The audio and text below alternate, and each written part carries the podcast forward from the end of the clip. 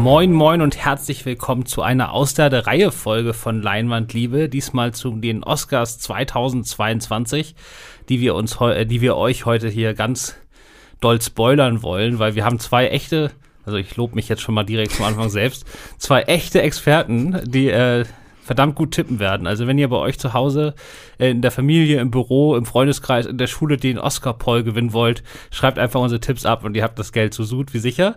Und äh, die beiden Experten, die da sind, sind zum einen Jenny von Moviepilot.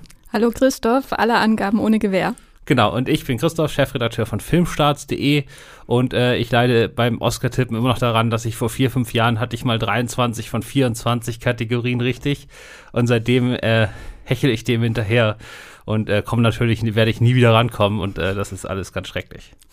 Aber gut, ähm, erstmal Oscars letztes Jahr, außer der Reihe Corona, schlechteste Einschaltquote ever und alles sowieso sehr merkwürdig. Was sind deine Erinnerungen, Jenny, an das letzte Jahr? Meine Erinnerungen sind die große Enttäuschung am Ende für alle, wo alle dachten, dass, weil der letzte Preis ja diesmal, also letztes Mal der beste Schauspieler war, dass der Preis an Chadwick Boseman ging, geht, der ja verstorben ist kurz vorher. Und dann war es aber Anthony Hopkins, der zugeschaltet wurde. Das Nein, der wurde nicht zugeschaltet, der hat geschlafen. Ach stimmt, der hat geschlafen, hat hinterher eine Videomessage sogar gebracht, ne? Ähm, das ist die eine Erinnerung und die andere etwas positivere ist, dass ich de, die Location viel mehr mochte als das Dolby Theater. Das war ja dieser historische Bahnhof da in Los Angeles und das hat mir sehr gut gefallen. War sehr intim irgendwie, aber insgesamt die Verleihung doch irgendwie auch trantütig. Was, wie war es bei dir? Guckst du das eigentlich immer live? Ja. Äh, Trantütig trifft es ganz gut, weil es hat ja letztes Jahr Steven Soderbergh produziert. Und Jetzt er, geht's aber los. Ja, nichts gegen Steven Soderbergh. Nein, deswegen habe ich mich auch drauf gefreut. Und er hat ja groß angekündigt hier, das wird alles wie ein langer Film, was weiß ich. Und dann gab es ganz am Anfang diesen einen Tracking-Shots, wo sie da einmal durch den gesamten Bahnhof gelaufen ist. Und das war's. Aber der war schon cool, oder? Der war schon cool, aber irgendwie hat er dann nur die ersten fünf Minuten von vier, gefühlt zehn Stunden äh, seinen Film da fertig gebracht und der Rest lief dann so wie immer, bloß in kleineren Grüppchen und es war alles höchst langweilig. Und der Twist am Ende war enttäuschend. Ja, aber immer ein Twist. Ich mag das ja mit den Twists. Also ich, ich sehe ja nicht äh, das mit Moonlight und La La Land nicht als einen der großen Oscar-Skandale, sondern einfach als einen der tollsten TV-Momente. Ja, aber ich glaube, in dem Fall hat irgendwie das Tolle an dem TV-Moment gefehlt. Es war halt so eine Skurrilität und kein echter Abschluss, wo du denkst, oh mein Gott, wie bei Moonland, äh, Moonlight und La La Land. Äh, und diesmal machen sie es ja wieder anders. Diesmal ist, glaube ich, wieder der beste Film die letzte Kategorie, um wieder zu der traditionellen Linie zurückzukommen. Das war bei mir mit dem TV-Moment ja noch viel schlimmer, weil ich habe damals die Berichterstattung für Filmstarts gemacht und nachdem dann La La Land verkündet wurde, habe ich den Fernseher ausgemacht, um den Artikel schnell in Ruhe fertig schreiben zu können. Und ich habe den mit La La Land veröffentlicht, dass La La Land bester Film gewonnen hat. Und dann bin ich auf Facebook gegangen und da hat ein Kumpel von mir geschrieben, ähm, zum ersten Mal die Oscars mit einem Schamajan-Twist am Schluss. Und ich wusste nicht, was er meint. Und dann habe ich natürlich erst nochmal nachrecherchiert. Und dann Gott sei Dank, das ist ja 5 Uhr morgens, das liest ja in Deutschland um die Zeit fast keiner. Und dann konnte ich das noch, bevor dann die großen Leserströme um 7 Uhr kamen, war das dann alles heile. Aber bei Filmstarts hat La La Land auch den Oscar für eine Stunde gewonnen oder für eine halbe. Ja, ihr seid halt die, die konservative Oscar-Seite, ne? nicht die, die progressive Moonlight-Seite. Jetzt hast du es klargestellt. Aber ich äh, bin kein La La Land-Fan, also deswegen, es hat schon der ja, richtige, ja, ja, es hat schon der richtige Film gewonnen. Die Moonlight-Kritik von mir kann man nachlesen. Genau, ähm, jetzt dieses Jahr wieder äh, etwas klassischer, also das heißt ein bisschen größer, ein bisschen pompöser, ein bisschen spektakulärer. Äh, da gehen die Filme, die nominiert sind, aber nicht so unbedingt mit. Die sind dieses Jahr wieder sehr, sehr klein. Einfach weil letztes Jahr ja viele der großen Filme nicht gegangen sind und auch sehr, sehr streaminglastig. Und deswegen wird in diesem Jahr, da fangen wir gleich mal mit an, ja die neue Kategorie eingeführt, bei, bei der äh, Fans selber abstimmen dürfen, welcher Film denn gewinnen soll. Und ähm, wir alle wissen, dass diese Kategorie überhaupt nur eingeführt wurde, weil die Oscar-Leute gerne Spider-Man No Way Home bei der Verleihung gehabt hätten und der Film aber deutlich weniger Nominierungen bekommen hat, als sie erwartet hätten. Und da haben sie schnell so reagiert, weil sie irgendwie alle den Einsteigquoten hinterher hecheln. Äh, gute Idee oder eigentlich der letzte Sargnagel? Also ich bin Oscar-Traditionalist. Die äh, Verleihung muss sechs Stunden dauern. Es muss äh, alles ewig dauern und alle, die einen Kurzfilmpreis kriegen, halten 30 Minuten lange Dankesreden. Das ist mein Ding. Das gucke ich seit was? Seit der Shakespeare in Love Verleihung damals. Das will ich sehen. Insofern bin ich natürlich gegen alle Neuerungen. Also nicht gegen alle, aber gegen diese, weil das ist ja auch leicht zu hijacken, ne? wenn man über Hashtags geht und so und das so misst und so machen sie das ja bei diesen zwei Social-Kategorien, die sie haben. Dann kann man das leicht manipulieren und so ist es ja auch passiert beim besten oder beliebtesten Film 2021. Das ist ja diese andere Kategorie, dass da in die Vorauswahl Minari mit Johnny Depp gekommen ist, den niemand gesehen hat in den USA und dieser komische Cinderella Film, den auch niemand gesehen hat. Und da merkt man halt, wie leicht man das mit Bots und, und so Fan-Kampagnen ja, manipulieren kann äh, bei Twitter. Und deswegen ist das eigentlich komplett wertlos. Aber andererseits verstehe ich auch, dass sie es machen, weil ABC halt übelst Druck macht. Also der amerikanische Sender, der die Oscars, Oscars ausstrahlt, der hat ja angeblich die Academy mehr oder weniger, ähm, ja, ähm, wie sagt man, unter Druck gesetzt, äh, erpresst, wenn, wenn ihr nichts ändert, wenn die Verlangung nicht kürzer wird, jünger, hübscher, dann strahlen wir euch nicht aus, weil bei den Golden Globes haben sie das ja auch schon im Grunde so gemacht. Ja, genau, die Golden Globes wurden ja komplett gecancelt, auch vollkommen zu Recht bei den Oscars wäre es natürlich schön, wenn sie noch bleiben. Und man unterschätzt das aus Deutschland aber ein bisschen. Natürlich sind die Oscars sowieso ein riesiges Event und überall so in den Filmbubbeln. Aber die Oscarverleihung hatte ja lange Zeit wirklich 30 Millionen, 40 Millionen Zuschauer. Also das ist wirklich eins der drei meistgesehenen Events des Jahres gewesen. Äh, und das, ist, das sind einfach unglaubliche Zahlen. Das ist ja nicht einfach nur was, was ganz gut läuft. Das ist ja wirklich ein sensationelles Ereignis da. Kennen wir in Deutschland nicht, weil hier läuft es um zwei Uhr nachts. Das heißt, hier sind es immer nur die Harten, die da irgendwie noch so wach bleiben. Aber das ist da wirklich äh, schon was, so ein fester Termin gewesen und das ist er jetzt einfach nicht mehr. Und äh, jetzt ist mal spannend, weil jetzt ja viele so gefühlt kleinere Filme nominiert sind, die aber bei den Streaming-Services liefen, wo dann die reinen Guckzahlen, also die reinen Zahlen von Leuten, die das gesehen haben, gar nicht so klein sind. Also Power of the Dog, wenn das alle Leute, die den gesehen haben, Eintritt bezahlt hätten, wäre es halt auch ein Blockbuster. Deswegen bin ich da ein bisschen gespannt. Ja, auf jeden Fall. Ähm, die Oscars haben ja auch äh, hinter den Kulissen viel verändert in den letzten Jahren. Das finde ich auch gut. Die Academy wurde ja um fast 40 Prozent, glaube ich, erweitert in den letzten Jahren an Mitgliederzahl und die wählen ja letztendlich, die, die zugelassen sind. Und das führt dann dazu, dass es alles irgendwie auch spannender ist, finde ich, so das grundsätzliche Feld. Aber ja, wenn ich jetzt mit jemandem, den ich kenne, über die Oscars reden würde äh, und dann sage, ja, Drive My Car ist hier ein großer Favorit, vielleicht in dieser einen Kategorie und den haben in Deutschland wie viele Leute gesehen? Drei wahrscheinlich am Ende. Ähm, dann ist das natürlich auch sehr nischig. Also ich bin da immer so ein bisschen zwiegespalten, weil ich natürlich auch auch irgendwie cool finde, wenn die Oscars so eine Richtung von Filmen gehen, die ich überhaupt nicht mag, die total Mainstream und furchtbar sind. Ich mag ja auch diese Idee dieser klassischen Oscar Awards Bait Movies so, da kann man sich dann drei Monate lang drüber aufregen und sich fragen, was ist noch mit der Menschheit los? Und was ist, wenn das jetzt nicht mehr so dominiert? Was ist, wenn die Filme auf einmal gut sind, immer bei den Oscars? Wie soll ich damit klarkommen, Christoph? Ja, ich weiß auch nicht. Also so ein American Beauty oder so, da, nee, ja. wie heißt das? A Beautiful Mind. Oh. Ron Howards Oscar-Bait-Film überhaupt. Ähm, ja, da, da, ja, die fehlen ein bisschen. Aber es sind ja nicht nur gute Filme, da können wir dann später drüber reden. Aber klar, wenn auf einmal so ein Parasite den Oscar gewinnt, dann fällt es schwer, sich darüber lustig zu machen. Ja, das ist dann so seriös, also. Hm. Das wäre, als wenn auf einmal richtig gute Musik den Eurovision Song Contest gewinnt. Das will doch auch kein Mensch. Dafür wurde es nicht gemacht. Dafür wurde es nicht gemacht. Okay, dann müssen wir noch mal kurz darüber reden, warum wir das eigentlich meinen, dass wir das jetzt sagen.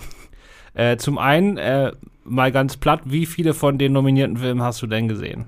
Also eine konkrete Zahl kann ich dir nicht äh, sagen, aber ich habe, glaube ich, alles gesehen außer die Kurzfilme und ähm, die, Hel die andere Hälfte von Cruella und äh, zwei Dokumentarfilme, so grob gesagt. Und ich glaube, Free Guy habe ich noch nicht geschaut, der in einer Kategorie nominiert ist. Wie okay. sieht es bei dir aus? Ich glaube, bei dir ist es doch bestimmt der Ladebalken bei 99 Prozent, oder? Ja, natürlich. Also, nee, ich habe auch die Kurzfilme weggelassen, weil ich Kurzfilme nicht mag. Äh, in allen drei Kategorien. Äh, und ich habe mich gestern Abend nicht mehr dazu durchringen können, ähm, Four Good Days zu gucken, der in der Song-Kategorie nominiert ist. Und wer mich kennt, ich habe nichts mit Musik am Hut. Also da kann ich nachher auch nicht so viel zu sagen, wer da hätte gewinnen sollen. Das ist aber auch hardcore, alle Filme in der Song-Kategorie wirklich zu gucken, wenn es wirklich nur um das Einfachste geht, was du wirklich kontrollieren kannst, nämlich den Song anzuhören. Ja, könnte ich machen, aber das ist geschummelt. Man muss ja schon also es heißt ja in der Kategorie auch, es geht zum einen um den Song selbst, aber es geht auch darum, wie er denn in dem Film ange und dann gewinn, äh, eingebunden ist und dann gewinnen doch 99 äh, Prozent der Filme, wo das Ding im Abspann läuft. Aber das ist äh, das ist ein anderes Thema. Genau. Also ich habe nur den einen nicht gesehen, genau und ähm, Darum geht es ja aber gar nicht, weil wir alle wissen, ähm, wenn man Filme guckt, dann hält einen das eher davon ab, richtig zu tippen. Weil wenn man die Oscars richtig vorhersagen will, dann muss man seine Meinung ausschalten, man muss alle Emotionen ausschalten und man muss einfach nur mit knallharten Fakten und Zahlen daran gehen. Oder wie machst du das? Ja, ich mache das meistens so. Ich gucke mir an, wie sieht die Awards Season bisher aus. Da gibt es ja verschiedene sage ich mal, ähm, Stationen und Phasen der Award Season. Am Anfang vergeben immer die Kritikerverbände ihre Preise und dann kommen irgendwann die Gewerkschaften hinzu und so weiter und so fort. Und dann schaue ich pro Kategorie, was sind so die relevanten Preise. Ähm, wie sieht es bei den BAFTAs aus, also den wichtigen britischen Filmpreisen? Die Academy ist in den letzten Jahren ja auch viel internationaler geworden. Dementsprechend kann es sein, dass die BAFTAs aus Großbritannien wichtiger werden. Und dann versuche ich immer zu gucken, wie sieht's da aus, wer hat äh, Nominierungen, wer ist in den, bei den Gewerkschaften besonders populär, wo es auch viele Mitglieder gibt, die abstimmen, das sind jetzt zum Beispiel die Schauspieler. Und dann schaue ich, das ist immer mein letzter Schritt, wie war denn der Trend in den letzten fünf Jahren? War, die, war der Preis zum Beispiel der SAG Awards übereinstimmt mit den Oscars oder gab es Tendenzen, die in eine andere Richtung gehen und dann gebe ich meine, ähm, ja, meine, ähm, meine Stimme ab für den Film. Wie sieht's bei dir aus? Naja, meine Zeiten, wo ich wirklich hunderte Stunden jedes Jahr investiert habe, um die Oscars richtig vorherzusagen, und das ist nicht übertrieben, ähm, die sind äh, ein bisschen vorbei, weil ich auch so ein bisschen persönlich die Lust verloren habe. Und jetzt lasse ich die meiste Drecksarbeit von Gold Derby erledigen und ähm, schreibt bei denen so halb ab und äh, weiß dann aber, aus welchen Gründen die wo manchmal äh, daneben liegen. Äh, da hat man so die Erfahrung gemacht. Äh, das ist so eine Seite, wo die ganzen Experten gesammelt werden, die alle ihre Tipps abgeben und zwar die ganze Saison lang. Kann man auch gut in so Graphen sehen, wie sich das Favoritenrennen verschoben hat und bei welchem Ereignis auf einmal welcher Film irgendwie wieder nach oben gekommen ist und so weiter. Und daran äh, kann man das dann absehen. Und dann gibt es halt manche Jahre, wo eigentlich alle Favoriten gewinnen, da ist dann easy. Und dann gibt es auch manche Jahre, wo alles überraschend ist. Und äh, dieses Jahr, das können wir ja mal ganz kurz zusammenfassen, das Rennen. Also ich würde es ja so zusammenfassen, äh, im Herbst, wie jedes Jahr, hatte ich das Gefühl, oh, jetzt dieses Jahr könnte es aber mal spannend werden. Und wie jedes Jahr äh, hat das ungefähr zwei Monate angehalten und dann war alles klar und es war mega langweilig. Und jetzt Twist, in diesem Jahr das Besondere, zwei Wochen vor den Oscars ist alles wieder offen und alles über den Haufen geschmissen, was wir zu äh, glauben, nee, zu wissen geglaubt haben. Und äh, jetzt ist alles wieder, äh, also wir kommen zur besten Filmkategorie erst ganz am Ende von diesem Podcast, ne? Also Cliffhanger, also nicht spoilern. Aber das ist wirklich ein Kopf-an-Kopf-Rennen, mit dem keiner gerechnet hat. Und nachdem ich die beiden Filme gesehen habe, auch nie gerechnet hätte. Ich weiß nicht, was die da gesoffen haben für Lack. Aber es ist jetzt wirklich mega spannend. Und es ist Apple gegen Pod äh, Apple gegen Netflix und Kampf der Giganten und man muss aber, glaube ich, noch hinzufügen, äh, vielleicht hat das äh, bei dir auch den Druck erhöht, an diese große Zahl äh, äh, heranzukommen, die du schon mal erraten hast, dass es in den letzten Jahren schwieriger geworden ist, finde ich zumindest, zu erraten, wer welche Kategorie gewinnt durch die Veränderungen im Wahlsystem, durch die Erweiterung der Academy, hat es dazu geführt, dass solche einfachen Hilfen zum Beispiel wer hat eigentlich den Oscar für den besten Schnitt äh, gewonnen? Sowas kann, konnte man ja früher immer so als Gradmesser nehmen, wer dann wirklich den äh, besten Film gewinnt. Wer hat da bei der Editors äh, Society die Nominierung? Wer hat da gewonnen? Der könnte auch beim Film gewinnen, weil das so statistisch gesehen ganz viele Überschneidungen gibt. Oder PGA Award, die Producers Guild of America Awards. Das waren früher so Dinge, da konnte man sich irgendwie drauf verlassen. Und dann hat die Academy in den letzten Jahren aber viel umgestürzt und seitdem habe ich äh, manchmal das Gefühl, dass das Chaos regiert und dass ähm, viele, ja, dass es nicht mehr so diese Durchläufer gibt, die dann irgendwie äh, sieben Oscars gewinnen oder so, sondern sich alles auf das ganze Feld verteilt. Und ich glaube, das ist dieses Jahr auch wieder eine große Herausforderung. Oder siehst du einen Film, der alles gewinnen wird? Ich wüsste jetzt schon sehr genau, wo ich sage, wer am meisten gewinnen wird. Aber ähm, was glaube ich, du hast recht mit dem Chaos. Das so ein bisschen, das macht das auch für uns alten Oscar-Gucker so ein bisschen merkwürdig, dass jeder Film so ein, zwei Oscars gewinnt und das alles so durcheinander ist. Das ist aber, liegt aber, glaube ich, daran, dass die Leute sich heutzutage echt mehr Gedanken machen. Also, die, also irgendwie sind, die Leute sind heute ein bisschen geschulter, was Filme angucken angeht. Und auch viele von den jungen neuen Mitgliedern, die haben eine ganz andere Einstellung zum Thema Film. Und ich habe eine andere Sache, die ich, wo ich das Gefühl habe, dass Oscar-Wähler heutzutage stärker als früher das wählen, was sie einfach am besten finden. Und das war früher, haben sie vielleicht nicht irgendwie taktischer, aber da haben sie einfach ein Ding, das sie irgendwie gut fanden oder das groß war oder das wichtig war. Also Titanic einfach überall schnell den Kreuzchen gemacht und dann war es auch egal. Ja, die Academy war auch äh, viel älter, sage ich mal, vor zehn Jahren. Und die haben mittlerweile auch so Regeln eingeführt, dass so, so, ja, das kann man nicht genau kontrollieren, aber so bestimmte Dinge eingeführt wurden, dass ähm, Leute erstmal angeben müssen, welche Filme sie überhaupt gesehen haben in bestimmten Kategorien. Und dann erst kommt der nächste Schritt, wo man dann äh, da abstimmen kann. Und das ist, glaube ich, ein großer Unterschied zu früher, wo man dann irgendwie so ja, weiß ich nicht, so, so Oldschool Hollywood-Leute hat, die, die, die hat, die, die irgendwie die Filme mit Untertiteln sowieso nicht gucken und dann äh, irgendwie so, hm, mal nach Zahlen, ja, ich drück mal auf das, so in der Art und äh, dann irgendwie für so klassische Hollywood-Ware wahrscheinlich auch lieber abstimmen als für Parasite. Parasite hätte vor 15 Jahren nie einen Oscar gewonnen. Der wäre vor 15 ja. Jahren auch nicht als bester Film nominiert worden. Oder vielleicht als Fremdsprachfilm, das fände ich auch äh, bizarr. Ja. Genau, aber ähm, dazu kommen wir und wir machen das folgendermaßen. Wir gehen wirklich von Kategorie zu Kategorie, jeder einzelne durch, wie sich das gehört. Äh, wir lassen auch keiner aus unserem Hauptpodcast raus und machen die irgendwie vorab. Auch wenn wir die Kurzfilme nicht gesehen haben, werden die schon ein bisschen schneller gemacht, aber wir werden sich hier groß. Wir, wir sind hier besser als die Oscars selbst, meinst du, die, die neben Kategorien verbannen. Ja, die also verbannen, also sie nehmen die ja jetzt irgendwie fünf, sechs Stück vorher auf und spielen sie dann noch während des, äh, des Oscar-Ausstrahlung aus, aber irgendwie, das fühlt sich alles merkwürdig an. Wir machen das nicht und warum machen wir das nicht? Weil, wenn ihr Gegner habt in eurem Oscar-Wettspiel, die ernst zu nehmen sind, dann entscheiden natürlich immer die drei Kurzfilmkategorien, wer am Schluss gewinnt, ne? Das sind eigentlich die wichtigsten. Niemand kennt die Filme. Aber das sind die drei Sachen, wo man äh, die über Sieg und Niederlage entscheiden, wenn es knapp wird. Deswegen machen wir die auch äh, kurz vor Schluss. Als letzten, letzten Sachen vor, dann vor dem besten Film, wo es dann nochmal richtig, richtig spannend wird. Da bin ich auch sehr gespannt auf die Begründung pro Film. Ja, habe ich mir äh, total überlegt. Und ähm, weil wir aber nicht nur total herzlose Zahlenmenschen sind, sondern äh, eigentlich äh, ja gerne über gute Filme reden, äh, haben wir uns überlegt, wir machen das in jeder Kategorie so, dass wir einmal jeder von uns vorhersagt, wer den Oscar gewinnen wird und dann noch einmal komplett subjektiv persönlich, wem hätten wir ihn gegeben. Einfach, wer ist unser wirklich persönlicher Favorit. So, dann fangen wir an. Und wir machen es wie bei den Oscars, die fangen ja auch oft mit den Nebendarstellern an. Äh, bester Nebendarsteller, ich lese immer mal vor und dann machen wir abwechselnd, wer anfängt mit dem sagen. Also bester Nebendarsteller. Steven Hines für Belfast, Troy Kotsur für Coda, Jesse Plemons für The Power of the Dog, J.K. Simmons für Being the Ricardos und Cody Smith McPhee auch für The Power of the Dog, also für den Film sogar gleich zwei Nebendarsteller nominiert. So, du darfst diesmal zuerst anfangen. Wer gewinnt? Ich tippe auf Troy Kotsur für Coda. Er hat den SAG Award als bester Nebendarsteller gewonnen. Er ist, glaube ich, die expressivste äh, unterhaltsamste Figur in dem Film und ich glaube, Leute, die für die Oscars abstimmen, stehen total auf offensichtliches Schauspiel. Genau, man kann ja für Coda ist einer der unbekannteren Filme, man kann das ja nochmal sagen, ist ein Film über eine äh, gehörlose Familie, in dem nur die Tochter hören kann und die will dann Sängerin werden, ausgerechnet. Und er spielt den Vater, ähm, ist auch wirklich auch selbst also ein gehörloser Schauspieler, der diese Rolle spielt.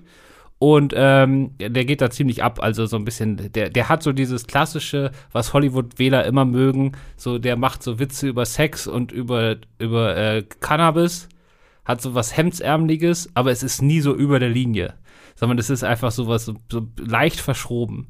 Und deswegen glaube ich auch, dass er gewinnen wird. Also es war lange Cody Smith McPhee der Favorit im Rennen und dann kam äh, Troy Couture irgendwie jetzt vor ein paar Wochen um die Ecke und mittlerweile sieht es so aus, als ob keiner eine Chance gegen ihn hat. Also das ist schon äh, eine ziemlich sichere Sache mittlerweile, würde ich sagen. Ich finde das ein bisschen schade, weil ehrlich gesagt ähm, fand ich den ähm, Darsteller des Sohnes in Coda eigentlich viel bewegender. Er hatte viel mehr äh, Chemie mit seiner, seinem Love Interest, äh, das er hat. Ich fand ihn fesselnd, er war subtil, aber Subtilität gewinnt nicht bei den Oscar. Äh, was was äh, ist, äh, welcher ist der Darsteller, dem du, wenn du in der Academy säßt, deinen Oscar geben würdest? Ich muss sagen, das ist ja für mich echt mit die schwächste Kategorie. Also ich hatte jetzt wirklich keinen dabei, wo ich sage, dem, also das ist, dem würde ich den gerne geben. Ähm, ich fand trotzdem tatsächlich am besten Jesse Plemons in The Power of the Dog. Ähm, aber auch, wie gesagt, die subtilere Performance als McPhee.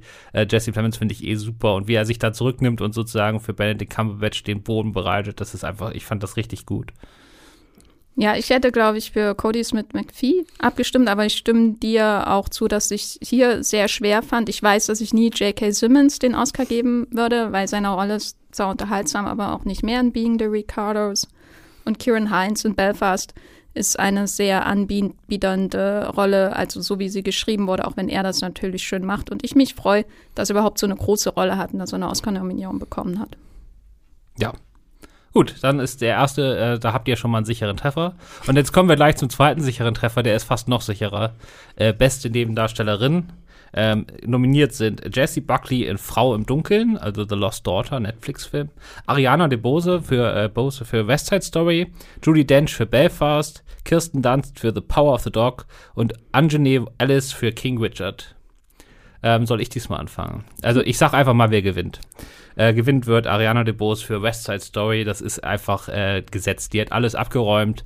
Es gibt da, Kirsten Dunst war mal ganz kurz mit im Gespräch, aber ansonsten ist da auch niemand, der ernsthaft verhandelt wurde. Und es ist einfach äh, total klar. Ja, ich stimme dir zu. ähm, sie hat alles abgeräumt und ich muss auch sagen, sie ist die ähm, Schauspielerin, obwohl es eine andere gibt, die ganz nah dran ist, der ich hier äh, auch den Oscar geben würde. Also sie hat bei mir beides. Sollte gewinnen und wird gewinnen, weil sie für mich auch von allen irgendwie den ganzen Film trägt. Die beiden Hauptdarsteller in West Side Story sind ja, naja, äh, nicht unbedingt äh, von einer explosiven Chemie gesegnet. Und jedes Mal, wenn sie kommt, beherrscht sie einfach den Film. Das kann einen Film auch schaden, aber ich glaube, bei West Side Story ist sie fast genauso wichtig wie Spielberg, um den Film am Leben zu erhalten.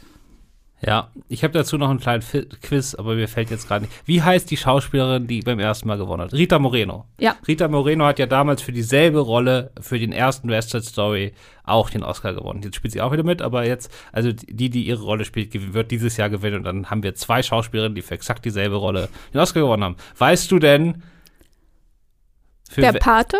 Welche, ich sagte, also welche anderen, das ist zweimal schon passiert, dass zwei Schauspieler für exakt dieselbe Rolle ähm, den Oscar gewonnen haben. Also ich hätte getippt der Pate und Joker. Ja. Also der Pate, einmal äh, Marlon Brando und dann Robert De Niro als die junge Version und bei Joker Heath Ledger in Dark Knight und äh, Joaquin Phoenix im Joker. Ja, also jetzt, ich hätte gedacht, so einen Christe.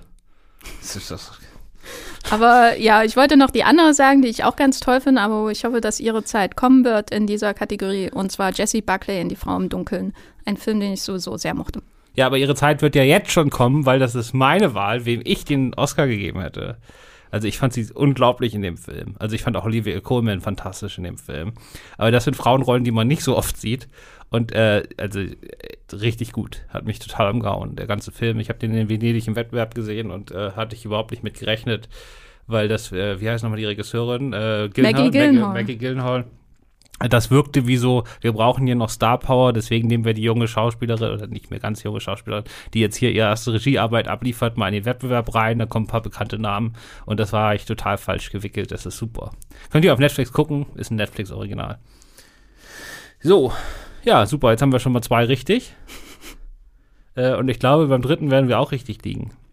Wahrscheinlich. Aber das jetzt wird es ja. nicht mehr ganz ja, beim dritten ist jetzt so ein bisschen so ein kleines Fragezeichen, aber wirklich nur ein Mini-Fragezeichen, denn wir kommen zu bester Ton.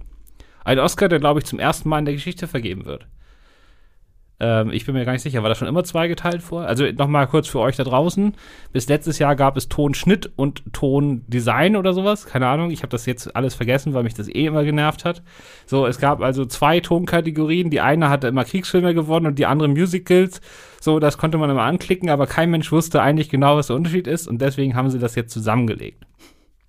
Kannst du das nochmal genauer erklären oder äh, lassen wir es einfach mal so stehen? Um Äh, ich hatte es in Erinnerung, dass es schon letztes Jahr äh, diesen Preis so gab, vereint, aber vielleicht habe ich es auch falsch in Erinnerung, weil das ist nicht unbedingt die Kategorie, die sich bei mir einbrennt in meinem Kopf, muss ich ehrlich gesagt sagen. die hat man auch fast immer richtig. Da macht man einfach immer diese zwei Haken ran und dann ist gut. ja, letztes Jahr hat auf jeden Fall Sound of Metal was gewonnen in diesem Bereich. Also ist auch vollkommen egal. Ihr da draußen, das- wir unterstreichen hier gerade massiv unseren äh, Stand als Oscar-Experten und kommen dann jetzt zum besten Ton. Nominiert sind dort Belfast, Dune, West Side Story, The Power of the Dog und der James Bond Keine Zeit zu sterben. Und du darfst wieder als erstes sagen, wer gewinnt. Ich glaube, Dune wird gewinnen, äh, weil er bei allen Experten ganz oben ist. Ähm, und weil das so ein klassischer Oscar ist, der häufig an Filme geht, die äh, Action enthalten, die große Blockbusters sind, die äh, viele Explosionen enthalten oder in diesem Fall ähm, Wurmgewitter, Sandwurmgewitter.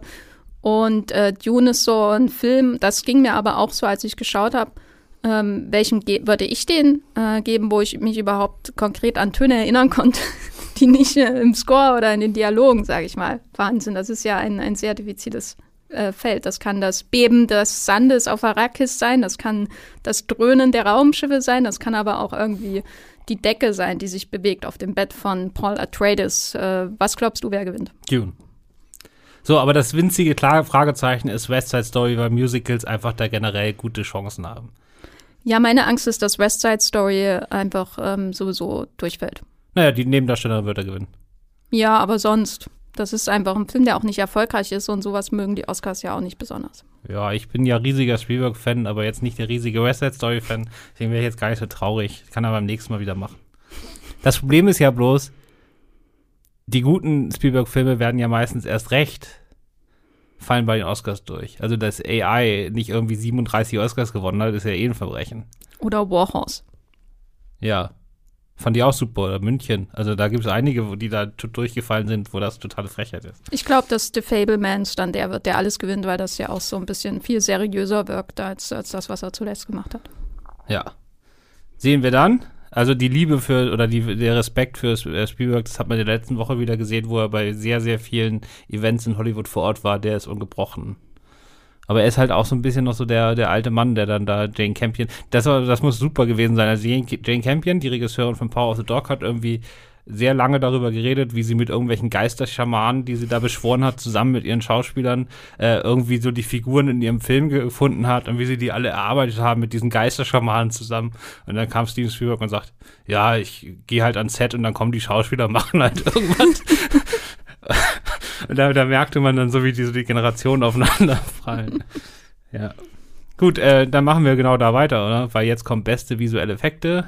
Äh, nominiert sind Dune, Keine Zeit zu sterben, Shang-Chi und The Legend of the Ten Rings, Spider-Man No Way Home und Free Guy. Dune gewinnt. Ja. Ähm, Spider-Man hat noch minimale Außenseiterchancen, einfach weil der Film total beliebt ist und ich glaube, da haben jetzt auch viele Oscar-Wähler so ein äh, bisschen so ein schlechtes Gewissen, dass der so wenig Nominierung abbekommen hat, weil den viele, kann man sich drüber streiten, aber jetzt viele schon das Gefühl haben, dass der mehr ist als ein durchschnittlicher äh, Comicfilm, also auch von der ganzen Erzählung her. Ähm, Aber Marvel hat traditionell in den letzten Jahren da selten gewonnen, soweit ich das in Erinnerung habe. Und das ist auch kein Film, den man besonders positiv in Erinnerung hat, glaube ich, wegen den Effekten. Nee, die waren solide. Ja. Also wie, wie, wie sie halt aussehen müssen, wenn man 300 Millionen für einen Film auf den Tisch legt. Und Dune ist dann schon, äh, muss man nicht alles mögen, aber der, der hat schon einen eigeneren, eigeneren Look und macht da mehr mit. Ja, also ich, ich würde ihn auch Dune geben. Ja, ich würde ihn auch Dune geben. Wie viel Oscars du Dune geben würdest, obwohl du, mochtest du den doch gar nicht so sehr, oder? Ja, aber das sind ja nur die technischen Oscars und ich mochte ihn mehr als Spider-Man No Way Home, Shang-Chi and the Legend of the Ten, Ten Rings und Keine Zeit zu sterben. Aber du musst echt Free Guy noch gucken. Ich glaube, du würdest den echt mögen. Ich hasse Ryan Reynolds. Ja, trotzdem. äh, also die beiden, der Regisseur und Ryan Reynolds, haben ja letzte Woche diesen neuen Netflix-Film rausgebracht, The Adam Project, und der ist echt schlecht. Aber Free Guy ist schon ziemlich super. Auch inszenatorisch. Das hätte ich Sean Levy nicht zugetraut. Gut, äh, jetzt hast du zwei in Folge gemacht, aber es macht nichts. Ähm, wir müssen demnächst mal zu einer spannenden Kategorie kommen, weil die nächste ist jetzt schon wieder relativ, naja, nicht ganz unspannend. Ich finde die, fand die relativ schwierig. Okay, also wir verraten es den Leuten erstmal. Es geht jetzt um beste Kostüme.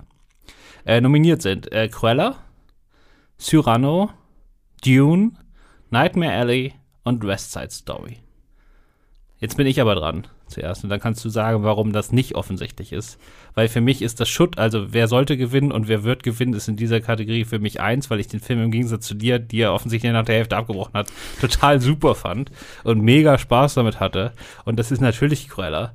Und alleine dieses Kostüm, wo sie dann da auf diesem Mülllaster steht und sich dann herausstellt, dass diese gesamten Müll, also diese Fetzen, die da rumliegen, in Wirklichkeit ein gigantisches Kleid sind, das die ganze Straße lang geht und irgendwie hunderte Meter lang ist, das ist alleine schon, dafür muss man den Oscar geben. Also ich habe Cruella nicht abgebrochen, weil ich ihn furchtbar fand, sondern weil ich ins Bett musste gestern Abend. Ach so, gestern. Ich dachte, das ist schon seit, okay, dann heißt es, du guckst ihn noch zu Ende. Ich gucke ihn noch zu Ende, ja. Ich mag Emma Stone auf jeden Fall. Und äh, ich habe tatsächlich ungefähr, also ich habe gewartet, bis diese Szene kommt, von der du gerade gesprochen hast, die Müllszene, weil ich überall gelesen habe, dass die ganz groß ist, selbst wenn man den Film nicht mag. Und die hat mir auch ähm, sehr gut gefallen und ich glaube auch, dass er gewinnen wird. Aber ich würde den Oscar wahrscheinlich eher Dune geben. Hier nochmal Shoutout an den Film, den ich so lala fand. Weil ich irgendwie glaube, dass es unterschätzt ist, wie wichtig in Science-Fiction-Filmen Kostüme sind, insbesondere in diesen mit diesen verschiedenen Anzügen, äh, die, die man in der Wüste braucht, mit den also das ist so ein Film, wo ich nicht wirklich an Character Moments oder so mich groß erinnere, sondern ich erinnere mich an die vielen fliegenden Raumschiffe und die vielen Massen von irgendwelchen Kaiser, ähm, Wachen, die da irgendwie angetanzt kommen, weißt du, wenn sie irgendwie den, den Vater von Paul Atreides ähm, da zu seinem neuen Posten gratulieren und so. Das ist alles so wunderbar. Da habe ich mich schon reingelegt in diese Szenen. Aber eins muss ich noch sagen, weil ich diesen Film mindestens einmal erwähnen muss. Vielleicht mache ich das auch bei der nächsten Kategorie. Hier hätte ich gern House of Gucci ähm, nominiert, weil bei den Kostümdesign-Oscars, die ich sehr mag, ähm, ähm, ja immer Dinge favorisiert werden, die sehr weit in der Vergangenheit spielen. Und House of Gucci ist schon wenigstens ein bisschen näher an unserer Gegenwart dran und hat ganz tolle Kostüme. Äh, aber die sind halt nicht so auffällig wie ein Riesenberg Müll. Also House of Gucci ist ja sowieso der Film, der bei den Nominierungen am meisten auf den Deckel bekommen hat. Also äh, den haben die, also der, der hat die Erwartung 0, gar nichts erfüllt. Äh, was sehr schade ist, weil das war für mich schon so einer der, der gilt, nee, ich würde nicht mehr Guilty Pleasure sagen, einfach der Filme, bei denen ich im letzten Jahr am meisten Spaß beim Gucken hatte. Äh, es war einfach, das macht mega Laune, dieser Film. Und äh, die Hauptrolle, äh, Lady Gaga, war auch super. Ich hätte sie nominiert. Ob ich ihr den Preis gegeben hätte, weiß ich nicht, aber nominiert hätte ich sie. Ja, da sind wir, glaube ich, einer Meinung. Ja, sie hatte halt selber Schuld, weil dieser ganze Bullshit, den sie über ihre Rolle erzählt hat und was sie da für Method-Acting-Sachen gemacht hat, das war halt alles totaler Käse. Am Ende war es halt doch näher an Super Mario als an äh, Wie ein wilder Stier. Ja, aber sie hat dann so erzählt, also, also das war halt eine, eine, eine Satire-Performance und sie erzählt da wochenlang, was sie da alles gemacht hat, um ganz, ganz nah an diese Figur zu kommen. Und das kann man nicht so richtig ernst nehmen. Auch wenn das wahrscheinlich sogar alles stimmt, was sie da erzählt. Mit ihrem Dialektcoach und so. Also den Dialekt hat sie andauernd vergessen in dem Film. Ne? Also hat das auf jeden Fall alles nicht so wahnsinnig geholfen. Also gut, also man versteht auch, warum sie nicht nominiert wurde, aber ich hätte es auf jeden Fall gemacht. Aber da kommen wir erst noch hin. Äh, wir kommen jetzt zu der zweiten Kategorie, wo du gerne äh, House of Gucci gehabt hättest. Äh, bestes Make-up und beste Frisuren, wie es seit ein paar Jahren heißt. Das Frisuren ist neu.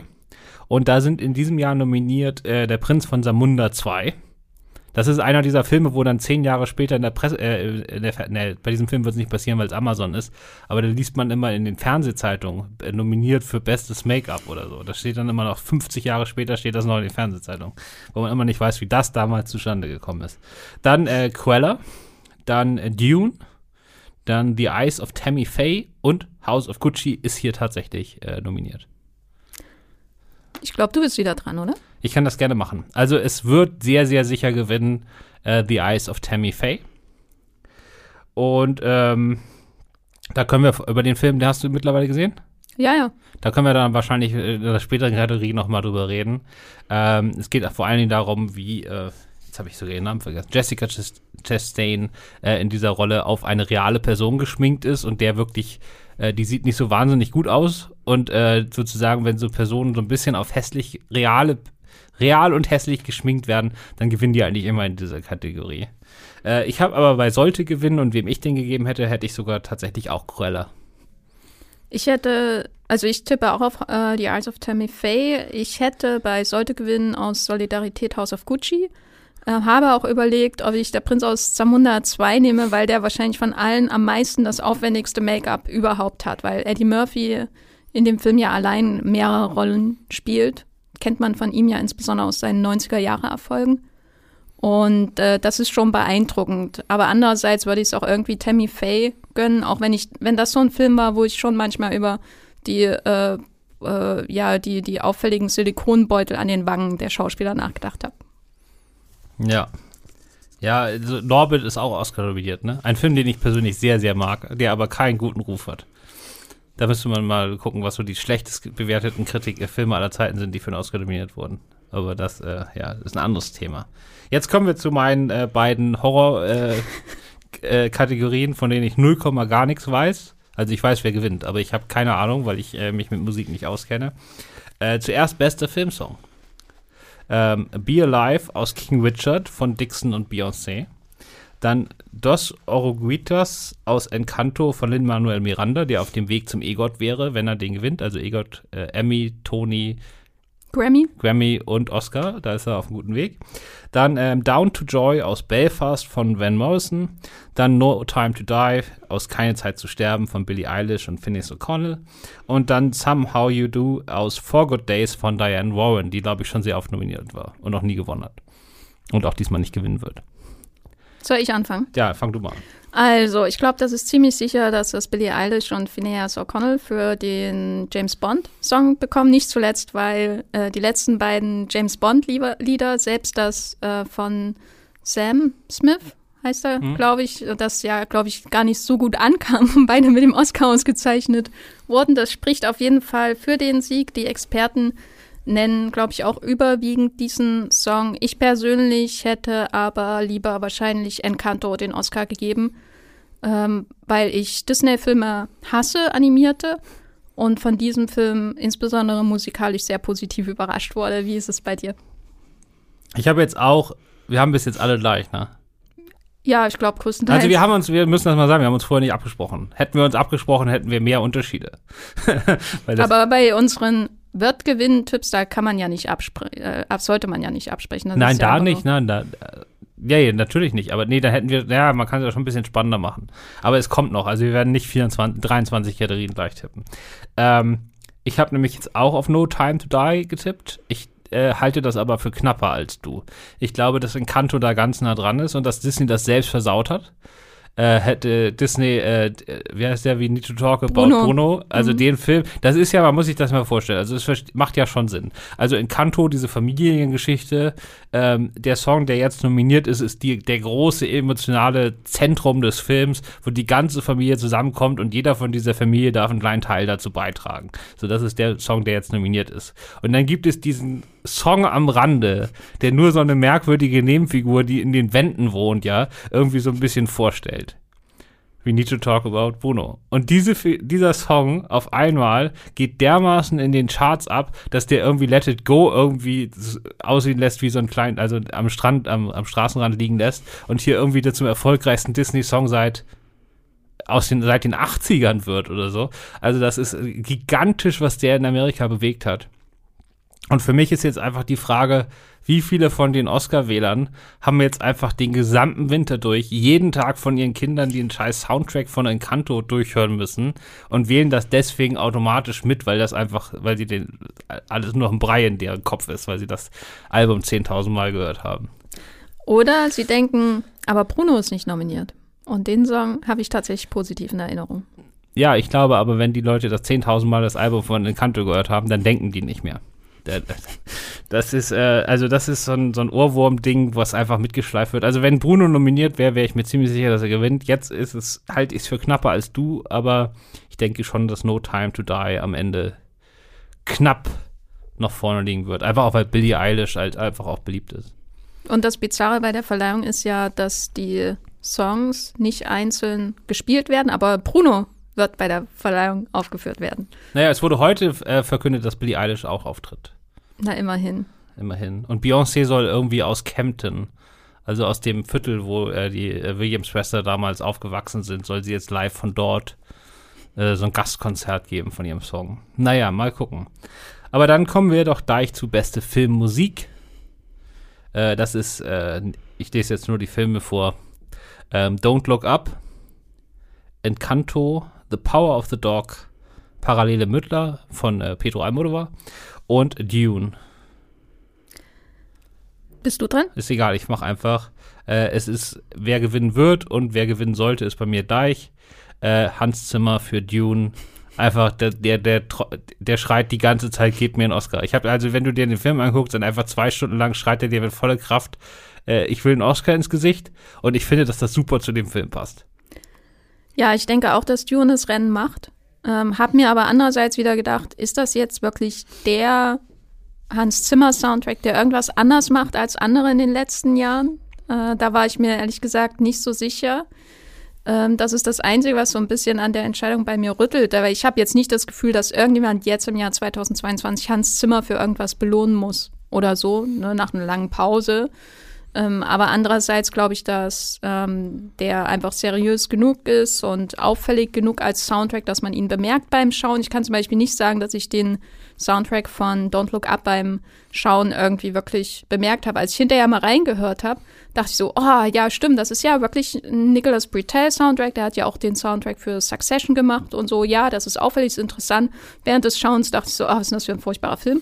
Äh, und äh, ich würde aber den Oscar eher wahrscheinlich Johnny Greenwood für The Power of the Dog geben, weil das so ein Soundtrack ist, den ich nicht bei der Arbeit hören kann. Und das ist bei mir immer ein gutes Zeichen, dass es ein guter Soundtrack ist.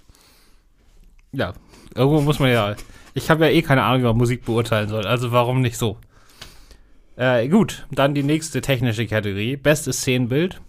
Ähm, nominiert sind West Side Story, Macbeth, Nightmare Alley, The Power of the Dog und Dune.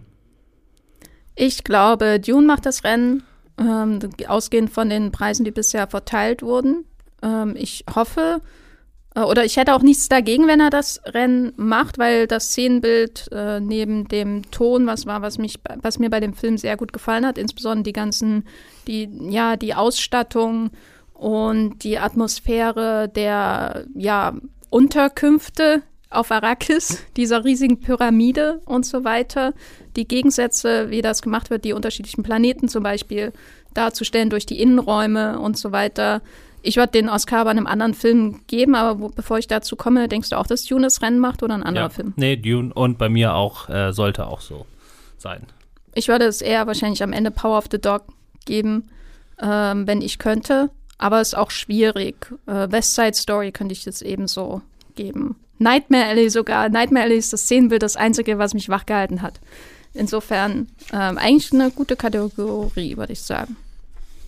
Naja, aber bei, bei Szenenbild hast du nicht die Sam Elliott, äh, den, den größtenteils homophoben Sam Elliott-Ausraster gehört, der erklärt hat, dass, äh, dass bei Cowboys alles ganz anders aussah, bei den Kostümen und bei den Ausstattungen und so.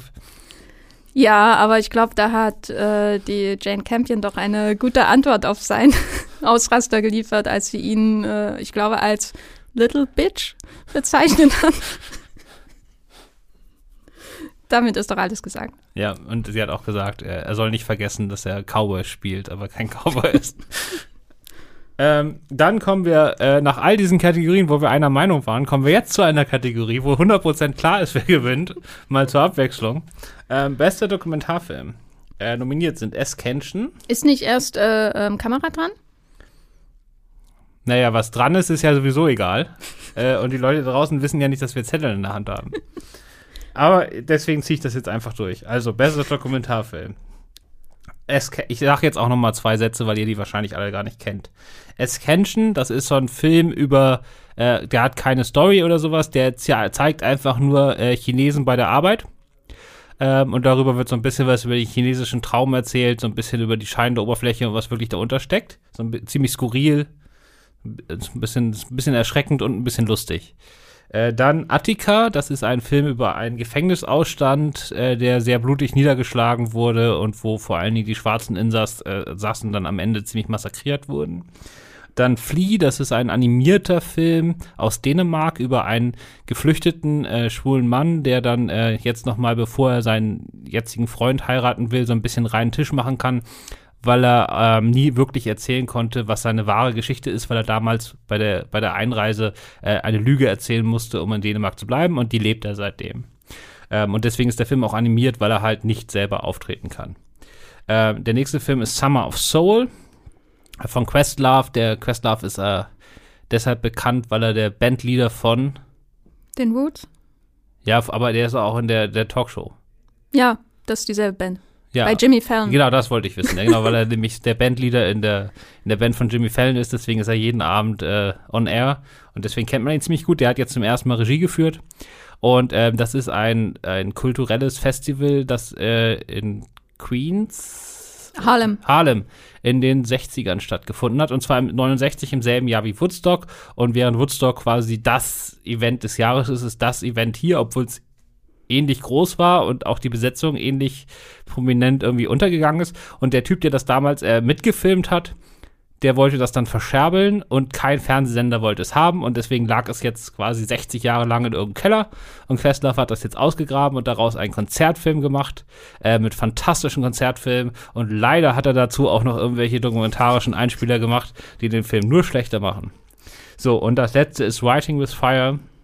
Das ist ein Film über eine äh, Gruppe indischer Frauen, die eine Zeitung gegründet haben und dann auch später eine On- Online-Ausgabe dieser Zeitung und äh, ist jetzt gar nicht böse gemeint, aber auf so ein bisschen süße Art äh, Journalismus betreiben, der aber unglaublich äh, kraftvoll ist, weil sie, obwohl sie da nur mit ihren Handys und den einfachsten Mitteln da diesen Online-Journalismus betreiben, unglaubliche Sachen erreichen und äh, sich über unglaubliche Widerstände hinwegsetzen.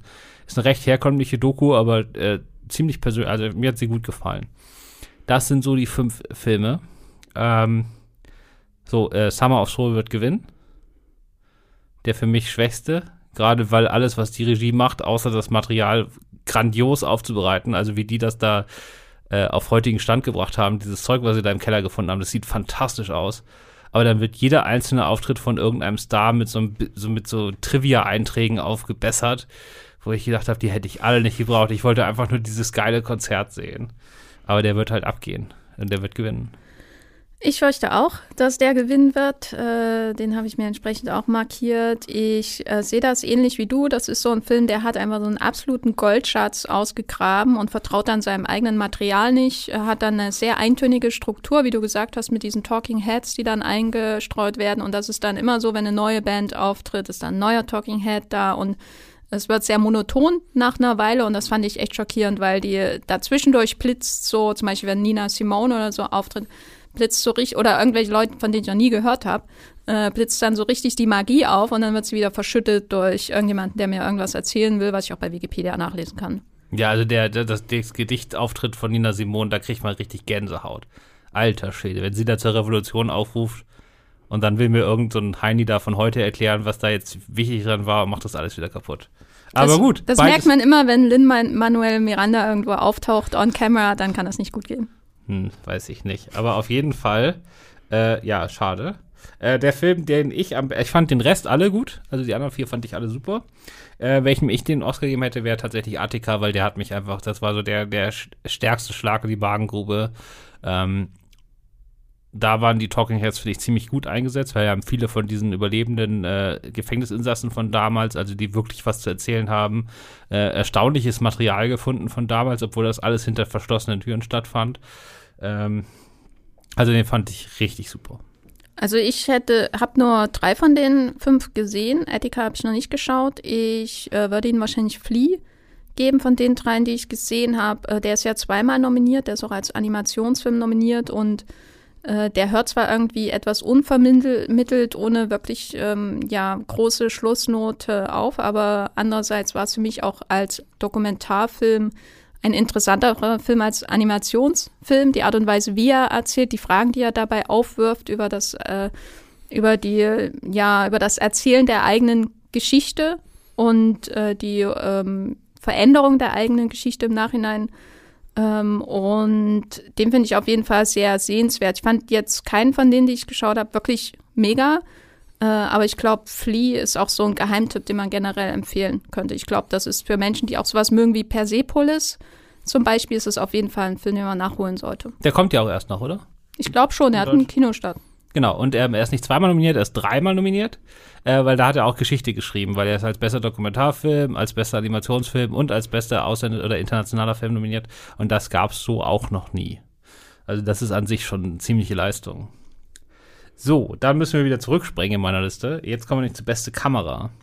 Äh, und nominiert sind Macbeth, weil gestochen sch schwarz-weiß.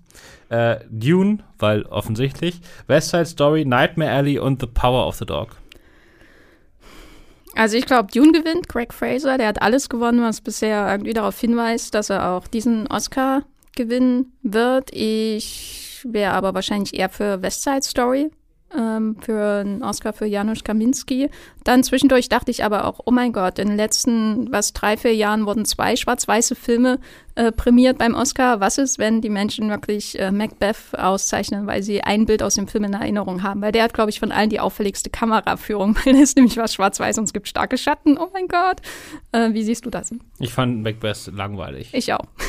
Ähm, und ja, so dieses einfach nur gestochenes Schwarz-Weiß ist nicht so schwierig. Wenn du das machen willst, dann machst du es halt einfach. Naja, sag das mal Bruno Devon, das ist nicht so schwierig, was du ja gemacht hast.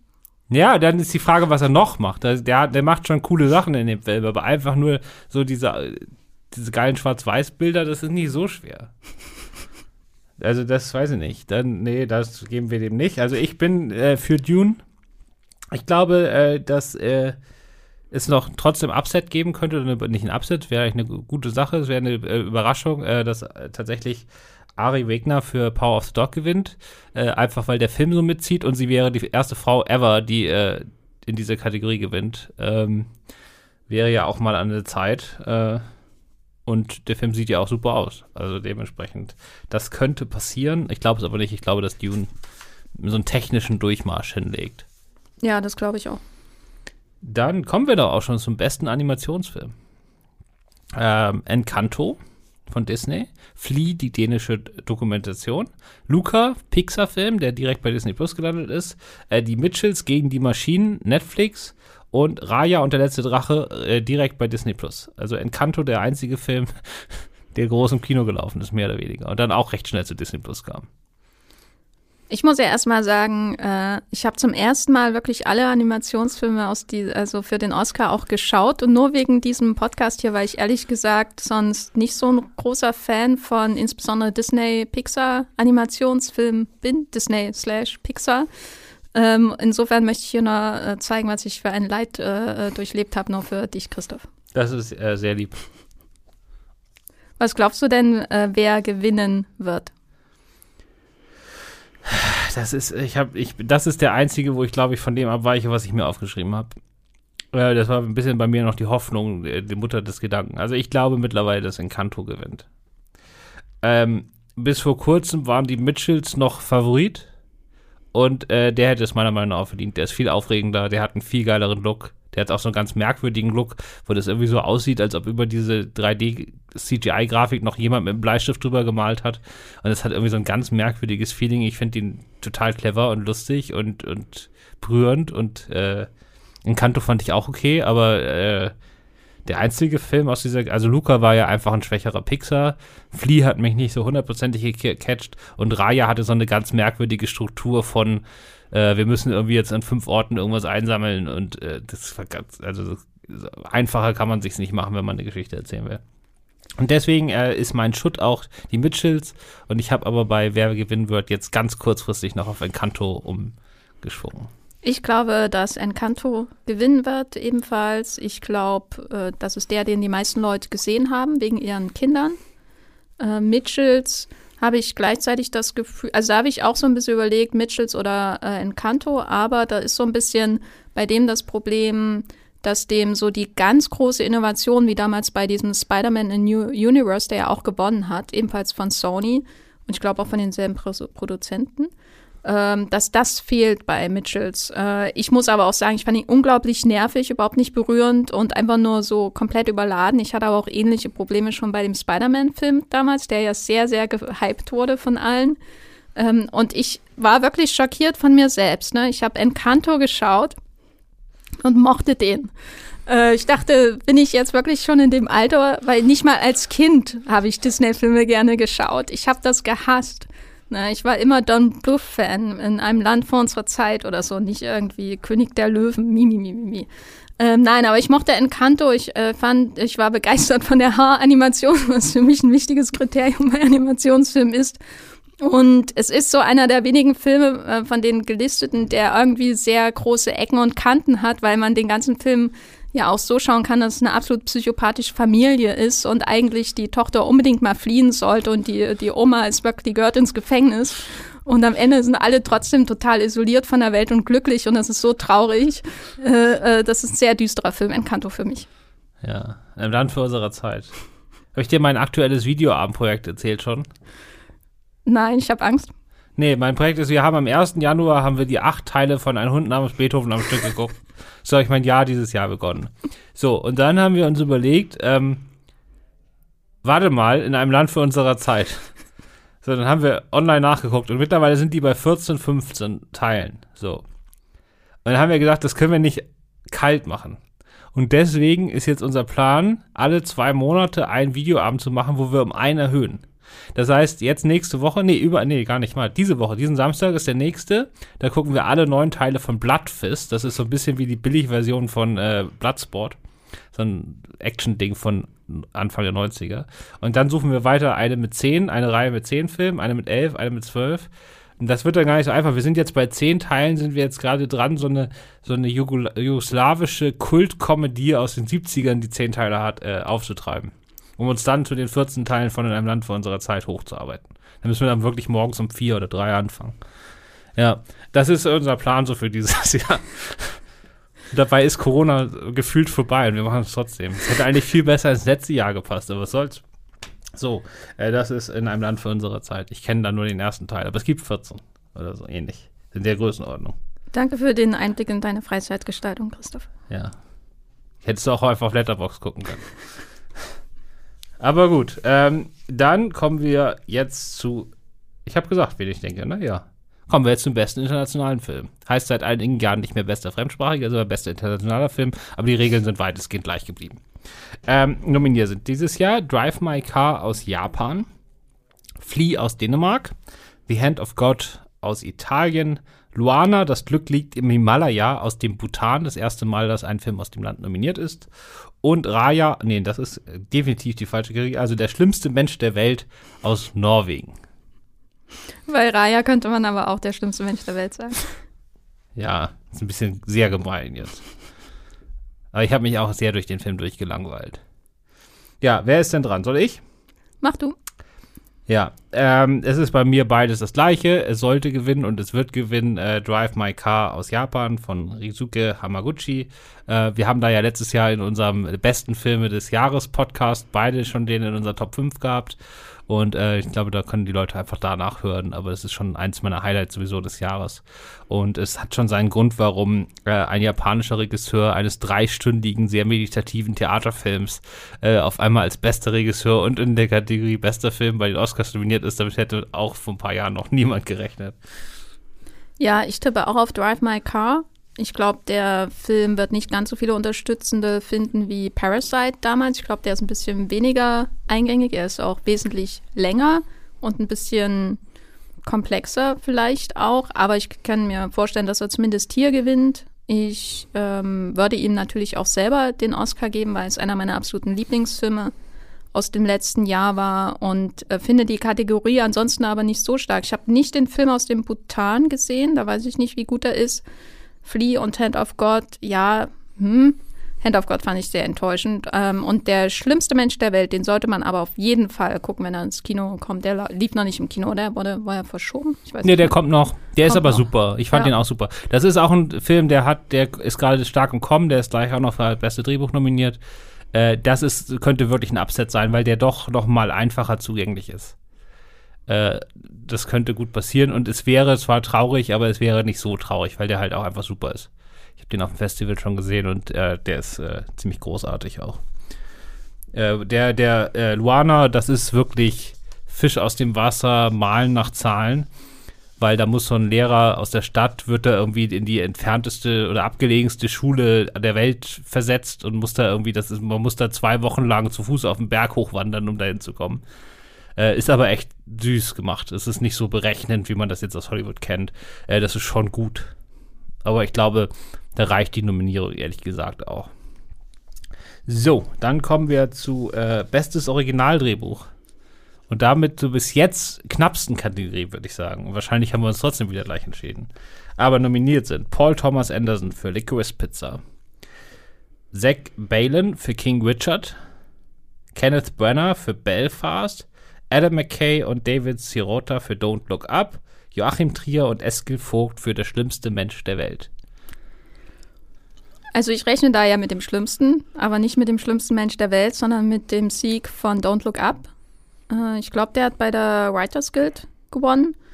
Ähm, das ist ja mal ein ganz gutes Zeichen. Ich glaube, das ist so ein Film, den man clever finden kann, äh, den man wichtig finden kann für unsere Zeit, wo man die Themen wichtig findet, aber sich auch vielleicht an den einen oder anderen lustigen Dialog erinnert. Ähm, ich mochte den Film überhaupt nicht und würde den Oscar wahrscheinlich eher Paul Thomas Anderson für Licorice Pizza geben, weil das ein Film ist, der grandiose Dialoge hat, wunderbar klar skizzierte Figuren bis in die Nebenrollen und äh, auch einer ist, der einfach ständig auch irgendwie Haken schlägt. Äh, wenn man glaubt zu wissen, wo es hingeht, geht es dann doch woanders hin. Und das kann ich von Don't Look Up nun wirklich nicht behaupten. Ich hatte Don't Look Up, das ist mir spannend. Jetzt sind wir ja komplett anderer Meinung, äh, wer gewinnt.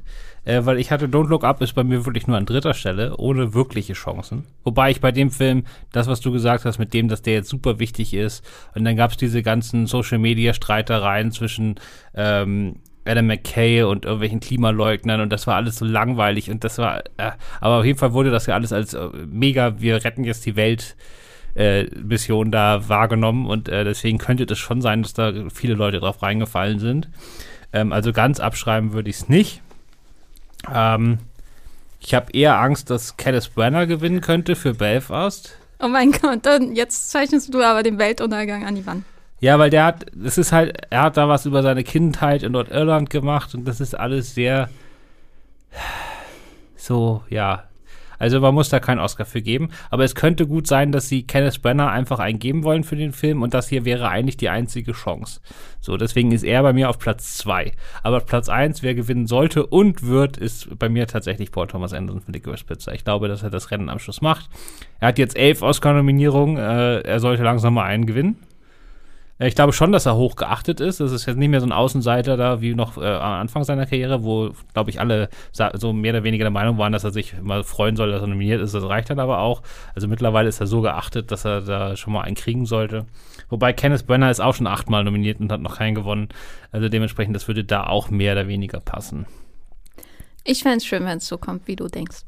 Ja, ich habe das aber mal, ich habe das mal aufgeschrieben, weil das war ganz lustig. Bei Licorice Pizza hat so ein Kinobetreiber aus Deutschland äh, auf Facebook die Auswertung von der Sneak veröffentlicht. Weil wenn man in Deutschland zu einer Sneak geht, also das heißt eine Vorstellung, wo man nicht vorher weiß, welcher Film kommt, und dafür ist der Eintritt meistens ein bisschen günstiger und man sieht die Filme schon, bevor sie kommen, äh, da werden oft Zettel ausgeteilt, wie die Leute die finden und die werden dem Verleih gegeben, damit der Verleih schon mal planen kann, wie viele Leute wohl kommen und welche Gruppen den gut finden und so weiter. Und da äh, fanden viele den Film gar nicht so schlecht. Aber alle haben geschrieben, ja, aber es gab ja gar keine Story und äh, es gab kein Drehbuch und ganz schrecklich, also wirklich so ganz furchtbar. Und äh, ausgerechnet der ist jetzt für beste Drehbuch nominiert. Also die Leute, die da in der Sneak waren, werden mit dem Sieg nicht einverstanden sein. Aber vielleicht ist es gerade ganz gut, dass man das Drehbuch nicht in jeder Sekunde spürt, während man einen Film guckt. Aber das ist mal ein anderer Blickwinkel. Dann äh, kommen wir nach dem besten Originaldrehbuch doch direkt zum besten adaptierten Drehbuch. Da haben wir Jane Campion, The Power of the Dog, äh, Reizuke Hamaguchi und Takamas Oe, Oe würde ich einfach sagen, zu Drive My Car. Dann haben wir da Sian Heder für Coda. Dann haben wir Mackie Gyllenhaal für Frau im Dunkeln und Eric Roth, John Spath und Dennis Villeneuve, Denis Villeneuve für Dune. Ich sag, oder? Mach. Ja, das Ding ist, also Maggie Gyllenhaal hat, hat in letzter Zeit alles gewonnen und alle sind ganz stolz auf sie, äh, weil sie jetzt da den Sprung von der Schauspielerin zur Regisseurin und Autorin geschafft hat. Die Vorlage stammt ja von dieser italienischen.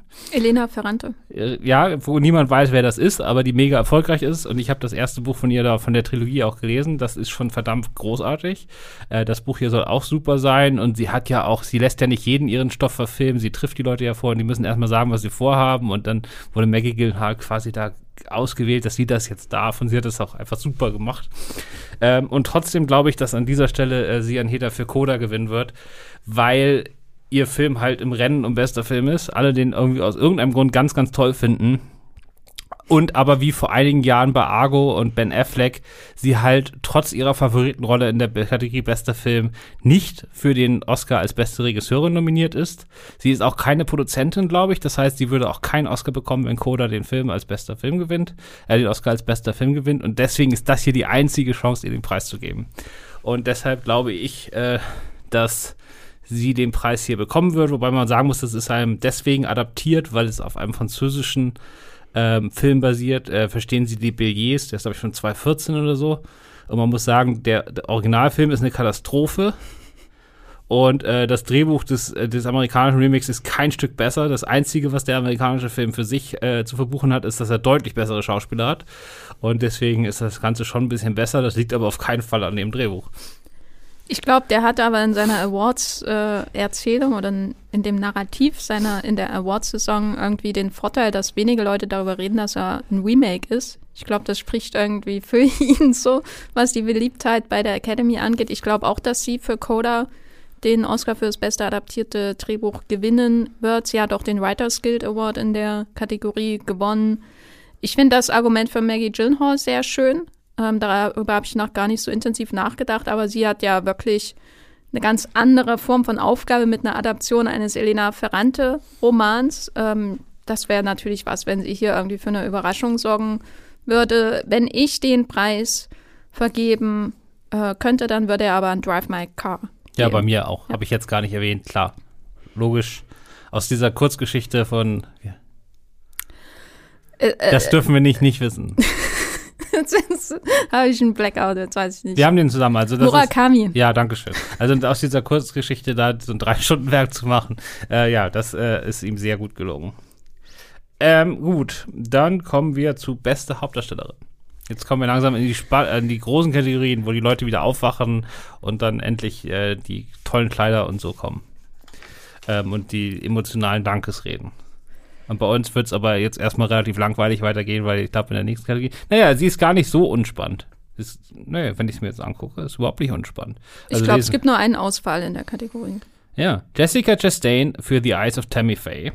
Olivia Coleman für Frau im Dunkeln. Penelope Cruz für Parallele Mütter. Nicole Kidman für Being the Ricardos. Und Kristen Stewart für Spencer. Also, ich glaube, dass Jessica Chastain gewinnen wird. Ich äh, bin sehr überrascht, wie populär die Eyes of Tammy Faye in den letzten Monaten doch noch geworden ist. Es ist so ein Film, der, glaube ich, in Sundance vor oder bei irgendeinem Festival, ich glaube Anfang letzten Jahres, Premiere gefeiert hat. Und dann habe ich davon gelesen und dachte, hm, interessant und dann nie wieder was von gehört. Irgendwie ist komplett verschwunden so auf meinem Radar und dann äh, erst in der Awards Season, dann ganz spät kam er irgendwie sehr intensiv äh, in, in, äh, ins Scheinwerferlicht. Es ist natürlich eine Performance. Ähm, sie spielt ja so die Ehefrau eines ähm, realen TV-Predigers, Jim Becker, der dann äh, in den 60er, 70er Jahren extrem berühmt wurde in den USA und dann wegen ähm, diversen Geldproblemen, Betrugsfällen ähm, ins Gefängnis kam. Und sie, ihre Figur, die Tammy Faye, die wurde halt zu einer Ikone, insbesondere der Schwulenbewegung, ähm, weil sie sich auch auszeichnete. Sie hatte ja selber Sendungen äh, auf diesem christlichen Kanal, dadurch, dass sie zum Beispiel Interviews geführt hat mit an AIDS erkrankten Homosexuellen, dass sie recht offen auch dem gegenüber war, während so die klassischen amerikanischen TV-Prediger eher so in die evangelikale Richtung äh, äh, schierten, die natürlich viel, viel konservativer ist. Es ist eine ikonische, extrem bekannte Figur, die Tammy Faye in den USA. Und nun spielt die Jessica Chastain, die, glaube ich, generell sehr beliebt ist, äh, als Schauspielerin diese Figur. Das ist eine, wie gesagt, eine Figur, die sehr, oder eine Rolle, die sehr, sehr auffällig ist, die mit viel Schminke daherkommt, die fast schon einer Karikatur ähnelt, die aber auch irgendwie extrem liebenswert ist obwohl sie so auf den ersten Blick bizarr erscheint durch ihre ganze Verhaltensweise. Insofern drängt sie sich regelrecht auf. Das ist, äh, glaube ich, noch, äh, wenn man denkt, dass das, was auch immer Nicole Kidman in Being the Ricardos macht, weil Lucy äh, äh spielt sie da nicht wirklich. Ähm, das ist das nur viel, viel extremer irgendwie. Ne? Nicole Kidman, das denkt man wieder, ach, da hat sie sich wieder verwandelt für die Rolle. Und dann sieht man irgendwie Jessica Chastain denkt, wer ist das nochmal? ich erkenne sie nicht wieder. Insofern wundert es mich nicht, dass sie nominiert ist. Ich hätte auch kein Problem damit, wenn sie gewinnt. Ich freue mich, dass so ein random Film da auf einmal nominiert ist. Hauptsache Nicole Kidman gewinnt nicht. Ich würde den Oscar aber trotzdem Kristen Stewart für Spencer geben, weil das eine viel, viel, finde ich, sperrigere, schwieriger zu interpretierendere äh, Performance ist und auch als Biopic äh, viel herausfordernder, finde ich, als die anderen beiden Biopics, äh, die in dieser Kategorie nominiert sind. Wie siehst du das? Es hat noch nie jemand so schön Fastfood gegessen wie Kristen Stewart. Also ich meine, die, die Fastfood-Szene aus Spencer, also Lady, das Lady Di Biopic, äh, das ist, halt, endet mit einer Traum-Fastfood-Sequenz. Ähm, das ist äh, sowieso eine der schönsten Szenen des Jahres. Äh, ich würde ihn aber tatsächlich äh, Jessica Chastain geben, weil ich den Film auch deutlich lieber mag als du. Und gerade das, was du gerade gesagt hast, mit dem, die, die, das amerikanische Bibelfernsehen für Hollywood ist die Ziel, einfachste Zielscheibe in der Geschichte des Kinos. Und äh, sie wird da aber, das ist total merkwürdig, äh, was für eine Art von Figur da am Schluss bei rauskommt. Und äh, man, ich habe danach alles geguckt. Also ich habe das äh, die Doku über die beiden geguckt, die genauso heißt. Und dann noch so ein TV-Film aus den no, Anfang der 90er, wo ihren Mann, ihr Mann wird von er ist gecancelt, deswegen habe ich seinen Namen vergessen. Kevin Spacey? Ja, genau. Ihr Mann wird von, äh, von Kevin Spacey gespielt. Ist auf meiner Cancel-Liste ganz oben, wenn jemand fragt, der ist gecancelt. Ich weiß nicht, wie er heißt. Kevin Spacey. Ja, genau, der spielt da, das war so ein TV-Film aus Anfang der 90er, habe ich auch gleich noch geguckt. Äh, genau, deswegen ich äh, hab, äh, bin da so richtig so ein bisschen abgetaucht in diese ganze Tammy Faye-Geschichte, weil ich kannte mich natürlich nicht aus mit dem amerikanischen Bibelfernsehen. Ähm, und es ist natürlich so, das sind natürlich alles verlogene Arschlöcher, also alle, äh, außer sie. Und man nimmt ihr das tatsächlich ab. Und äh, also auch in dem, äh, auch im realen Leben. Ähm, kann man naiv finden, aber sie war halt einfach total offen und äh, ja. Äh, genau, und äh, ich finde das total menschlich gespielt von Justine, trotz der ganzen Schminke. Deswegen, ja, da komme ich gut mit klar, wenn der gewinnt. Ansonsten, da, der Kategorie kann doch recht viel passieren. Also, dass jetzt Olivia Coleman nochmal gewinnt. Das Problem ist immer, sie spielt ja eine Mutter, die nicht Mutter sein will oder zumindest früher nicht Mutter sein wollte. Und das ist natürlich immer ein heißes Eisen, immer noch leider darüber mal so offen zu reden. Und äh, das könnte sein, dass viele einfach die Rolle unsympathisch finden und dass, äh, wenn man Rollen unsympathisch findet, dann stimmt man in der Regel nicht für die ab. Ähm, ja. Dann kommen wir zur besten Hauptdarsteller, der äh, offensichtlichsten Kategorie neben Summer of Soul des Abends, oder? Ja, leider. Ja. Ja, da gehe ich mit mit dem leider. Also ich bin Mark Will Smith, aber nicht in diesem Film. Ähm, also aber nominiert sind Javier Bardem für Being the Ricardos. Das muss ich umblättern. So, dass ihr das auch hört. Ähm, Benedict Cumberbatch für The Power of the Dog. Andrew Garfield für Tick Tick Boom. Will Smith für King Richard und Denzel Washington für Macbeth. Und Will Smith gewinnt. Ja, ich glaube, das ist ziemlich sicher. Ich glaube, das ist ein leicht zugänglicher Film, der relativ populär ist, aber nicht zu populär. Es ist eigentlich so das klassische Awards-Baiting, was Will Smith so Mitte der 2000er gemacht hat, mit Streben nach Glück zum Beispiel, der auch ziemlich erfolgreich war. Es geht so eine ähnliche Richtung und hat natürlich den riesen, riesen Vorteil, erstens, dass Will Smith deutlich älter ist, dass so langsam dieses, vielleicht sollten wir ihn mal belohnen, reinkommt. Und zweitens, dass die Geschichte von King Richard in Amerika so berühmt ist durch die beiden Töchter von King Richard, nämlich die beiden Profi-Tennisspielerinnen Venus und Serena Williams, dass das, glaube ich, einfach sofort Anklang findet. Den ähm, kennt da auch jeder, weil das, als, wenn man, als man von dem Projekt gehört hat, so, dann dachte man am Anfang, okay, ein Film über die Williams-Schwester macht Sinn.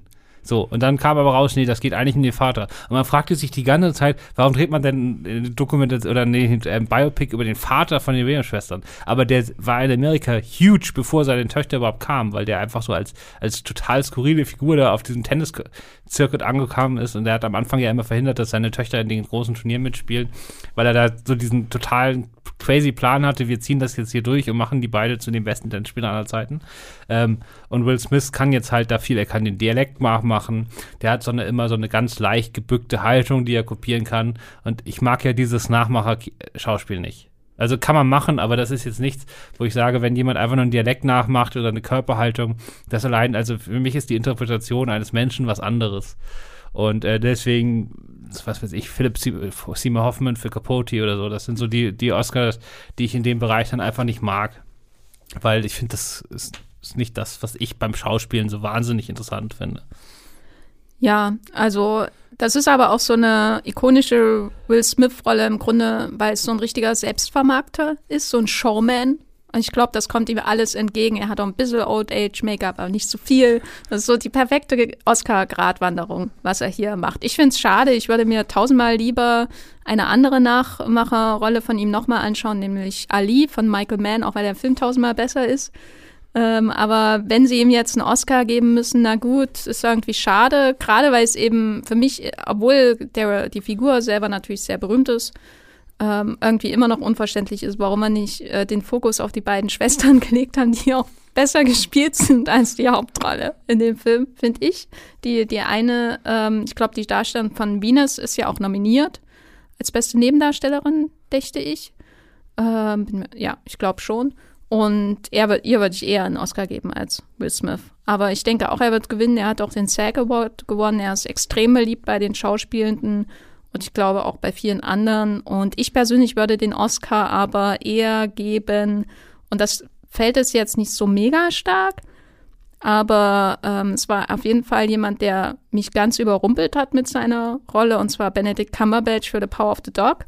Das ist ein Schauspieler, den wir alle natürlich durch Sherlock und durch Doctor Strange kennen und der für mich in den letzten Jahren etwas festgefahren war in diesem Typus äh, von äh, diesem hochintelligenten, etwas arroganten Typen, der alles überblickt. Und im Grunde spielt er hier das natürlich auch nur einen intelligenten, arroganten Typen, der alles überblickt, aber der die ganze Zeit äh, mit seinem, mit diesem Wesen, was er eben hat, ringt, der das verbergen möchte, der was ganz anderes, viel männlicheres darstellen möchte als so ein möchte gern äh, Akademiker von der Ostküste. Oh mein Gott, das darf man ja gar nicht sein im Wilden Westen. Ähm, und äh, mich hat diese Darbietung von ihm wirklich überrascht. Es ist kein Schauspieler, zu dem ich jetzt wahnsinnig große Sympathien hege. Da hatte ich eigentlich in der Vergangenheit immer gedacht, ja, ich weiß, was kommt. Und in The Power of the Dog ähm, wusste ich das nicht. Und das war schön. Wie sieht es bei dir aus? Wem würdest du den Oscar für den besten Hauptdarsteller geben? Ich würde den tatsächlich Andrew Garfield geben für Tick Tick Boom. Also ein, ein äh, quasi Musical über den Erfinder des Music oder den Autoren des Musical oder Kultmusicals Rent, der dann auch recht früh verstorben ist. Und äh, quasi jetzt geht es um die Geschichte, wie er überhaupt erst sein erstes Musical geschrieben hat in New York, während er sich äh, während seine Freunde, viele seiner Freunde sind schwul, die sterben um ihn herum, weil das mitten während der AIDS-Epidemie ist. Ähm, er weiß nicht, wie er die Miete bezahlen soll. Und dann geht es so ein bisschen darum, das sind dann auch die Themen seiner späteren Musicals, die er da verarbeitet. Sein erstes Musical geht aber irgendwie, das ist so eine Sci-Fi-Alien-Satire. Ähm, und sozusagen, wie er sich da durchschlägt. Und die Themen seiner späteren Musicals werden in diesem Film schon verarbeitet. Äh, Lin-Manuel Miranda führt zum ersten Mal Regie und hat das, finde ich, nicht schlecht gemacht. Ähm, ist auf Netflix, und äh, ich bin eh relativ großer Andrew Garfield-Fan. In Tammy Faye fand ich ihn auch super. Und äh, nee, von, das ist jetzt nichts, was mich total umgehauen hat, aber das gibt es einfach in dieser Kategorie dieses Jahr auch nicht. Ich glaube, jetzt kommen wir langsam zu einem ganz wichtigen Preis. Jetzt kommen wir zum, ja, wahrscheinlich, je nachdem, ob man Anhänger der Auteurtheorie ist, zum zweitwichtigsten Preis des Abends. Äh, beste Regie. Äh, Paul Thomas Anderson für Licorice Pizza. Kenneth Brenner für Belfast, Jane Campion für The Power of the Dog, Reisuke Hamaguchi für Drive My Car und Steven Spielberg für West Side Story. Und ähm, ich glaube, das gewinnt Jane Campion für The Power of the Dog. Ich auch. Ja, nicht so wahnsinnig überraschend. Ähm, Es ist jetzt nicht mehr sicher, dass sie den besten Film gewinnt. Da kommen wir dann später zu. Äh, es sah lange so aus, als ob das ein Durchmarsch wird für Netflix. Ähm, aber ich glaube, in dieser Kategorie äh, wird ihr das nicht zu nehmen sein. Ja, ich glaube auch, dass Jane Campion gewinnt. Ich glaube, das ist jemand, den man, glaube ich, belohnen will. Ähm, das Piano liegt ja auch schon viel zu viele Jahre zurück. Jedes Mal, wenn ich dran denke, wie alt das Piano äh, ist, dann weiß ich auch, wie alt ich bin. Das ist nicht gut. Und ähm, ich glaube, Power of the Dog ist kein Film, der jetzt die Herzen wirklich umschlingt. Das ist kein Film, in dem man sich spontan verliebt, so wenn ich so von den, den ähm, Gefühlen der Academy ausgehe. Aber ich glaube, die Regie ist sowieso nicht sowas, wo man denkt, ah, ich gebe das jetzt der Regisseurin oder dem Regisseur des Films, den ich liebe, sondern eher so, na, wie, in, welcher, in welchem Stadium der Karriere bist du denn? Könnten wir dich mal wieder mit irgendwas belohnen? Äh, es ist ja auch eher so eine, fast auch schon ein bisschen technische Kategorie. Insofern glaube ich, dass Power of the Dog da sehr gute Chancen hat. Wenn es darum geht, welchen Film oder welchen Regisseur oder welche Regisseurin ich den Preis geben würde, finde ich es ehrlich gesagt recht schwierig, weil das ähm, wahrscheinlich abgesehen von einer Nominierung wahrscheinlich eine der besten Kategorien ist. Ich würde den Preis auf jeden Fall nicht Kenneth Brenner geben, weil ich hasse Belfast wie wenige andere Filme aus dem letzten Jahr. Ich glaube, ich hasse keinen anderen Film außer Belfast. Ähm, und äh, ich schwankte dann selber so zwischen Drive My Car und West Side Story, also Hamaguchi und Spielberg und entschied mich dann für Spielberg einfach, weil das ein Film ist, der von der Kamera und von der Regie lebt und von Ariana DeBose. Insofern würde ich die drei auszeichnen. Wie sieht es bei dir aus? Ähm, ja, ich hatte auch, ich habe auch zwischen Hamaguchi und jemand anderen geschwankt. Bei mir war das aber Paul Thomas Anderson. Und ich habe mich tatsächlich für Paul Thomas Anderson entschieden, weil das dann doch mehr der, der Regiefilm ist als Drive. Also Licorice Pizza ist mehr der Regiefilm als Drive My Car. Ähm, deswegen ja, also der sollte den kriegen. Ich hätte jetzt aber mit Jane Campion auch kein großes Problem. Sie hat sich ja letzte Woche noch mal ein bisschen in die Nesseln gesetzt und zwar gerade noch rechtzeitig, um ihre eigenen Chancen zu versauen. Ähm, hätte man sie mal lieber drei Tage später machen sollen. Weil da gab es ein, ein Preisevent in New York und äh, da hat sie gesagt, äh, hat sie eigentlich nur einen Witz gemacht, der ein bisschen dumm angekommen ist. Sie hat nämlich äh, über die Williams-Schwestern geredet und deren Erfolg und ihren Erfolg und das war alles fein. Und dann äh, hat sie aber am Schluss noch gesagt, ja, aber im Gegensatz zu mir musstet ihr immerhin nicht gegen die Männer antreten. Und das kam gar nicht gut an, weil das ja so ein bisschen, ich meine, die Williams-Schwestern, die ersten schwarzen Frauen seit 30 Jahren, die irgendwie Grand Slam-Turniere gewonnen haben und da komplett irgendwie am Anfang auf all den Tenniscourts in Amerika nicht ernst genommen wurden, weil sie nicht weiß waren. Und da jetzt das zu sagen, ja, aber immerhin musstet ihr nicht gegen Männer antreten, das war halt völlig daneben, das weiß sie auch. Das war auch nicht so gemeint, das war einfach so ein Rausrutscher, aber das wurde doch sagen wir mal so, von den Leuten, die es missverstehen wollten, wurde es dann auch gleich zur Waffe gemacht, wie es ja momentan in den sozialen Medien andauernd passiert. Weil zwei Stunden später, als es dann zum Tanzen ging, hat sie mit den Williams-Schwestern zusammen getanzt. Also zwischen denen gibt es kein böses Blut, aber äh, das ging dann doch ziemlich ab gegen sie. Also da äh, kommen wir ja gleich noch zu. Wir müssen ja noch über Netflix reden und wie die Oscars so zu Netflix stehen. Und vielleicht wurde da auch einfach gerne ein bisschen die, die äh, Munition eingesammelt, äh, um den großen Netflix-Durchmarsch zu verhindern. Sonst gab es ja auch kaum große Skandale oder so bei, in der ganzen Oscarsaison. Es gab nicht diese großen Dinge, die die Oscars, glaube ich, früher sehr interessant gemacht haben, als da noch jemand wie Harvey Weinstein natürlich unterwegs war, wo irgendwelche Gegenkampagnen gelauncht wurden. Da habe ich dieses Jahr nicht so viel wahrgenommen, aber ich glaube, es gab nur die Sam Elliott-Ausraster ja. gegen, also alles mit Power of the Dog. Ja. Ansonsten war absolute Stille. Es gab keine Schmierkampagnen oder so. Hm.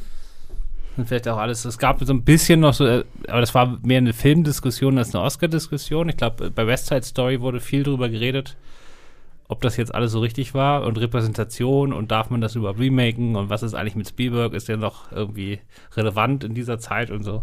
Aber das sind eigentlich so die einzigen Sachen, die ich da mitbekommen habe. Und Trump erzählt natürlich immer gerne, dass man ausländische Filme sowieso nicht nominieren darf.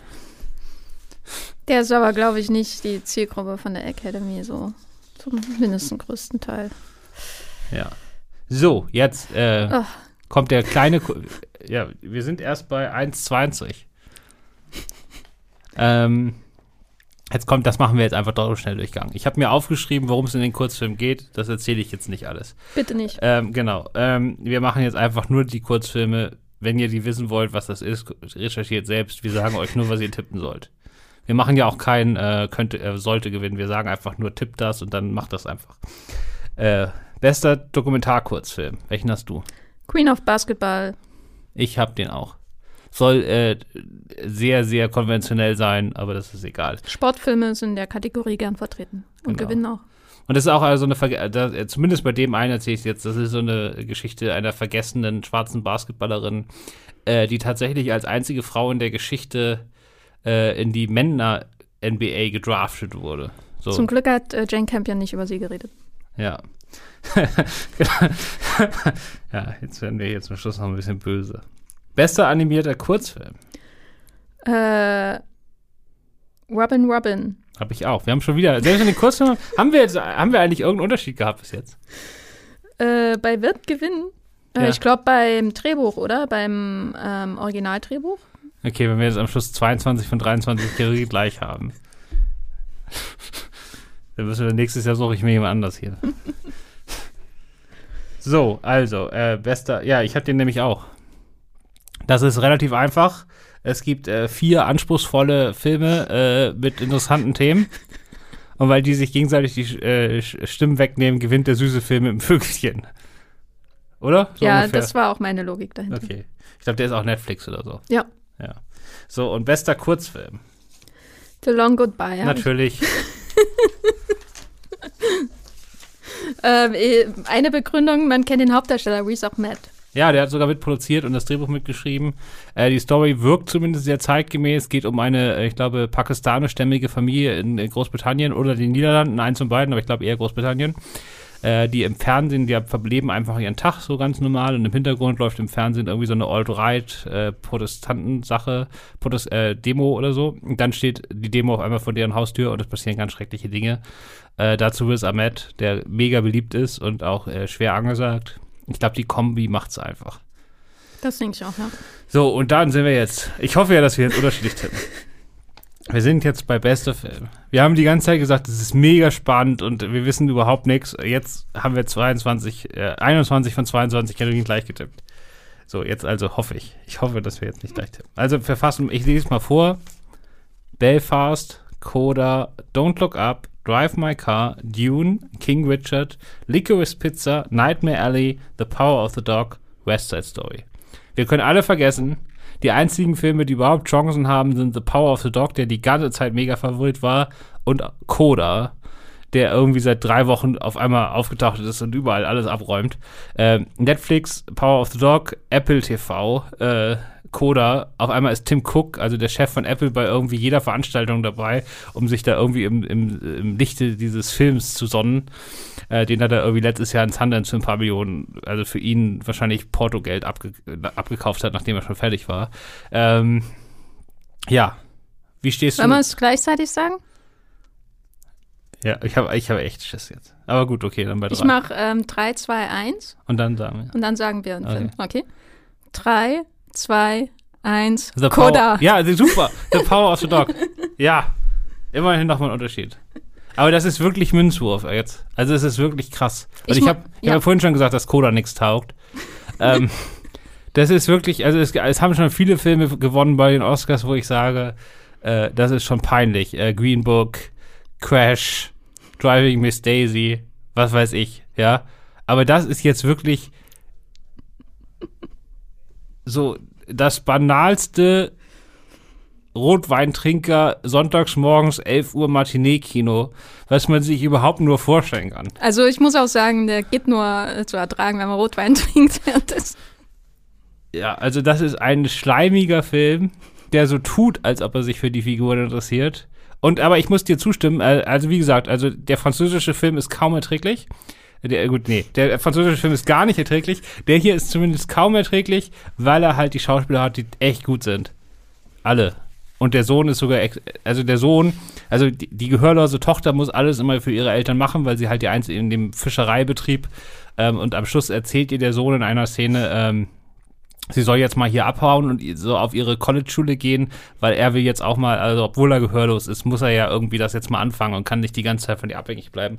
Und der Moment war echt stark. Und da gab es zumindest ein paar von. Aber insgesamt ist das halt das ist halt einfach kein bester Film. Dann lieber so ein Scheiß, so ein hochproduzierter Oscar-Scheiß, weil da, dann verstehe ich noch, dass er da gewinnt. Aber einfach, also es gibt einfach 300 solche Filme im Jahr. Warum jetzt gerade der?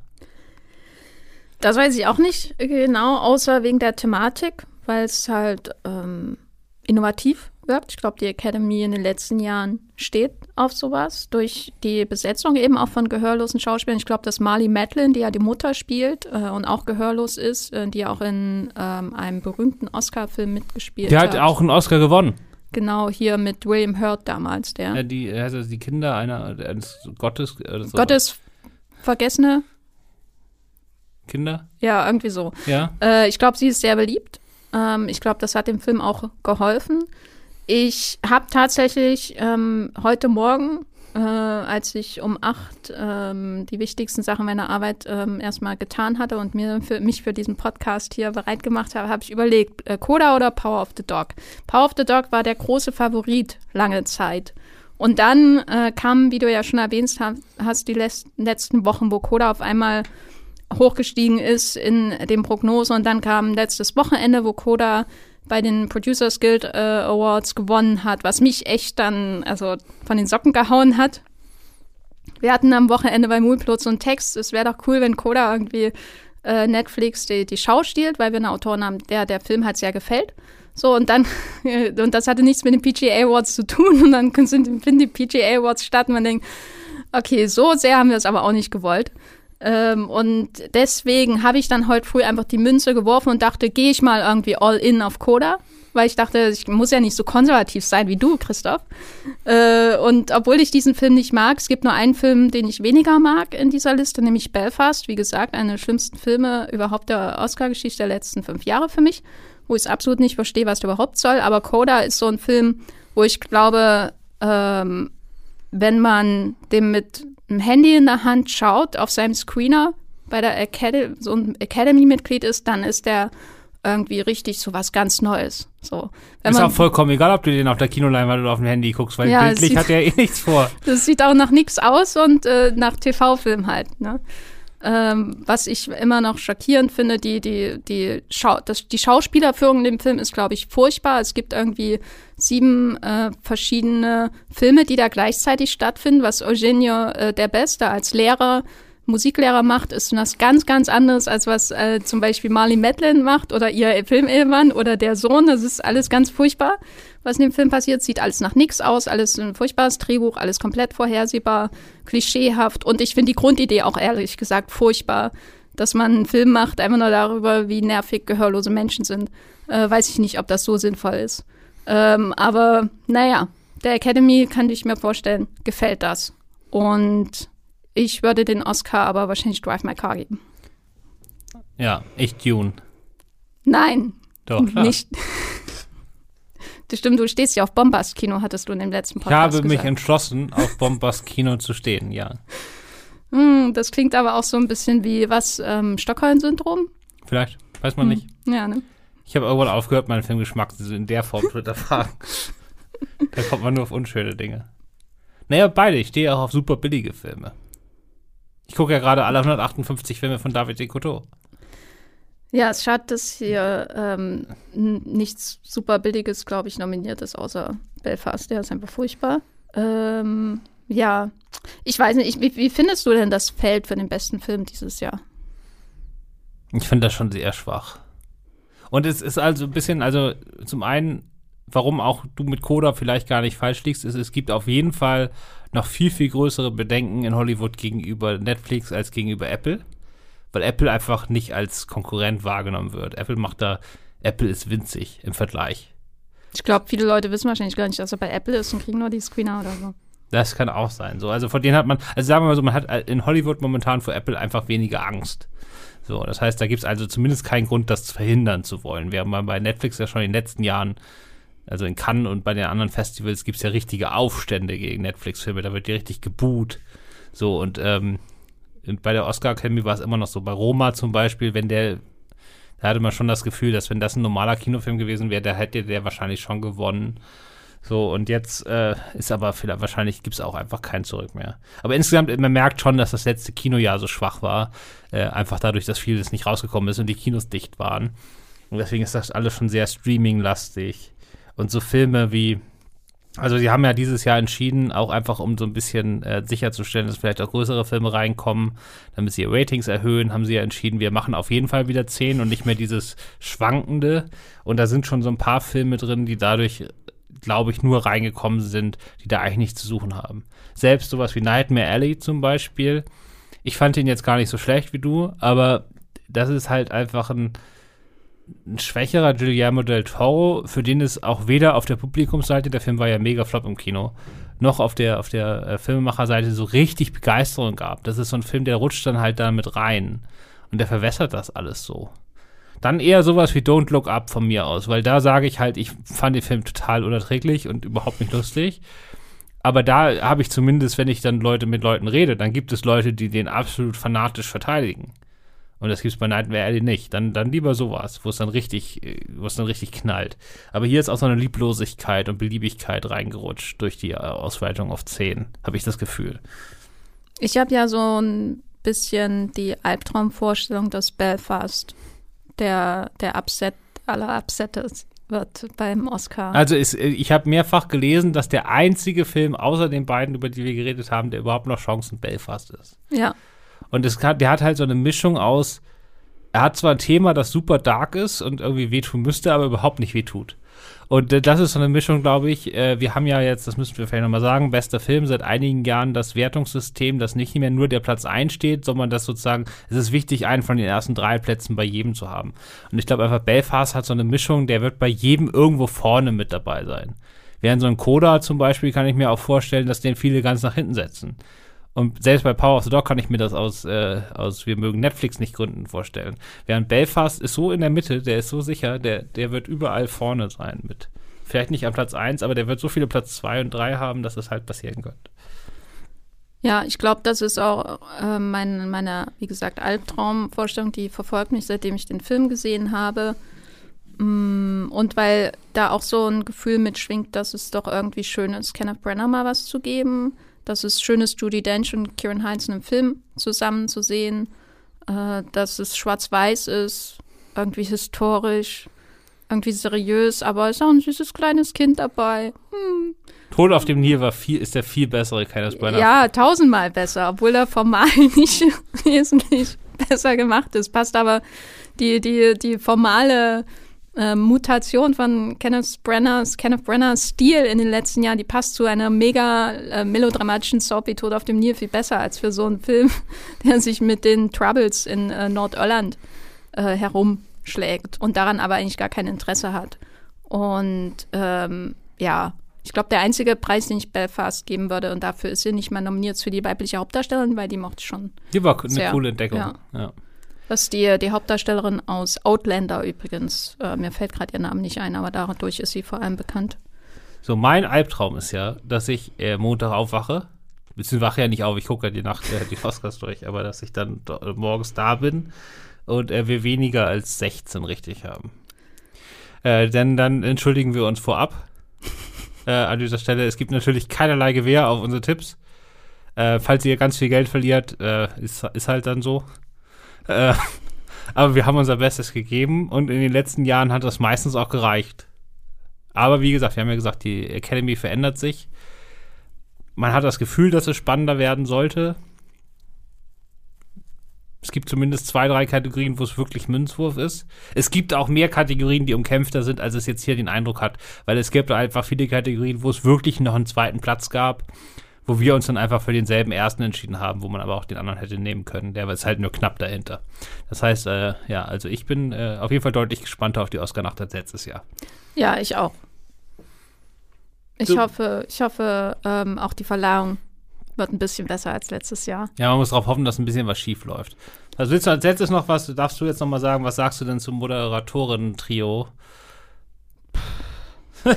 okay, das war ein schönes Schlusswort. Ich wünsche euch ganz viel Spaß Sonntagnacht. Äh, schickt uns gerne an leinwandliebe.filmstarts.de Ich hoffe, das ist die richtige Adresse. Das macht sonst immer Sebastian. Aber ihr wisst das da draußen eh viel besser als ich. Äh, schickt uns gerne eure Tipps, äh, aber nur bevor die Verleihung losgeht. Danach interessiert mich das nicht mehr. Äh, da gucken wir mal, ob äh, wir irgendwelche äh, fantastischen Tipper haben. Dann laden wir die nächstes Jahr statt Jenny ein, dass wir hier mal ein bisschen unterschiedlich. Also, oder, hier. oder zusätzlich, zusätzlich. Wir machen das zu dritt. Wobei dann wird's ja, dann geht's hier echt auf drei Stunden zu. Äh, schickt uns die gerne äh, vorab. Äh, sagt uns, ob, ihr, ob wir geholfen haben, ähm, euch, dass ihr gewinnt. Schickt uns gerne auch mal eine Mail, falls ihr wegen uns verloren habt. Ähm, und ansonsten sehen wir oder hören wir uns dann bald in den regulären Folgen wieder. Vielen Dank, Jenny. Äh, danke für die Einladung und an dieser Stelle kann ich noch auf meinen Oscar Live-Blog bei Moviepilot hinweisen, wo ich äh, immer die besten Memes und alle Gewinner natürlich und so weiter versammle, während die Verleihung stattfindet. Das könnt ihr sogar tatsächlich gerne machen, weil Filmstarts äh, macht das nicht. Wir schreiben erst am Schluss, wer gewonnen hat. Und das wisst ihr dann ja, wenn ihr es geguckt habt, eh. Also während ich die Oscar-Verleihung gucke, lese ich auch bei dir mit. Und dann hoffen wir, dass ein paar äh, Memes sind schön. Äh, mal wieder so ein richtig schönes Oscar-Selfie. Wäre natürlich langweilig, wenn das dasselbe passiert. Aber ich, ich will wieder so einen Moonlight-Moment. Also es sollte richtig geile Sachen. Oder so ein Versprecher von, von, äh, von Let It Go. Nadir, Nadim Mazin oder was sonst? Genau. Also sowas, das sind halt die Momente, die wirklich in Erinnerung bleiben. Wer da gewonnen hat, komm, das hat man doch außer in der besten Filmkategorie sowieso fünf Jahre später wieder vergessen. Also, bis bald. Ciao. Tschüss. Leinwandliebe und Sebastians 5 Minuten sind Filmstarts-Podcasts der Webedia GmbH. Moderation und Schnitt Sebastian Gertschikow, Produktion Tobias Meyer, Monique Stibbe und Nina Becker. Die Songs Take a Chance und Easy Jam im Intro und Outro kommen von Kevin McLeod. Die Links zur Musik und zur Lizenz findet ihr in den Shownotes.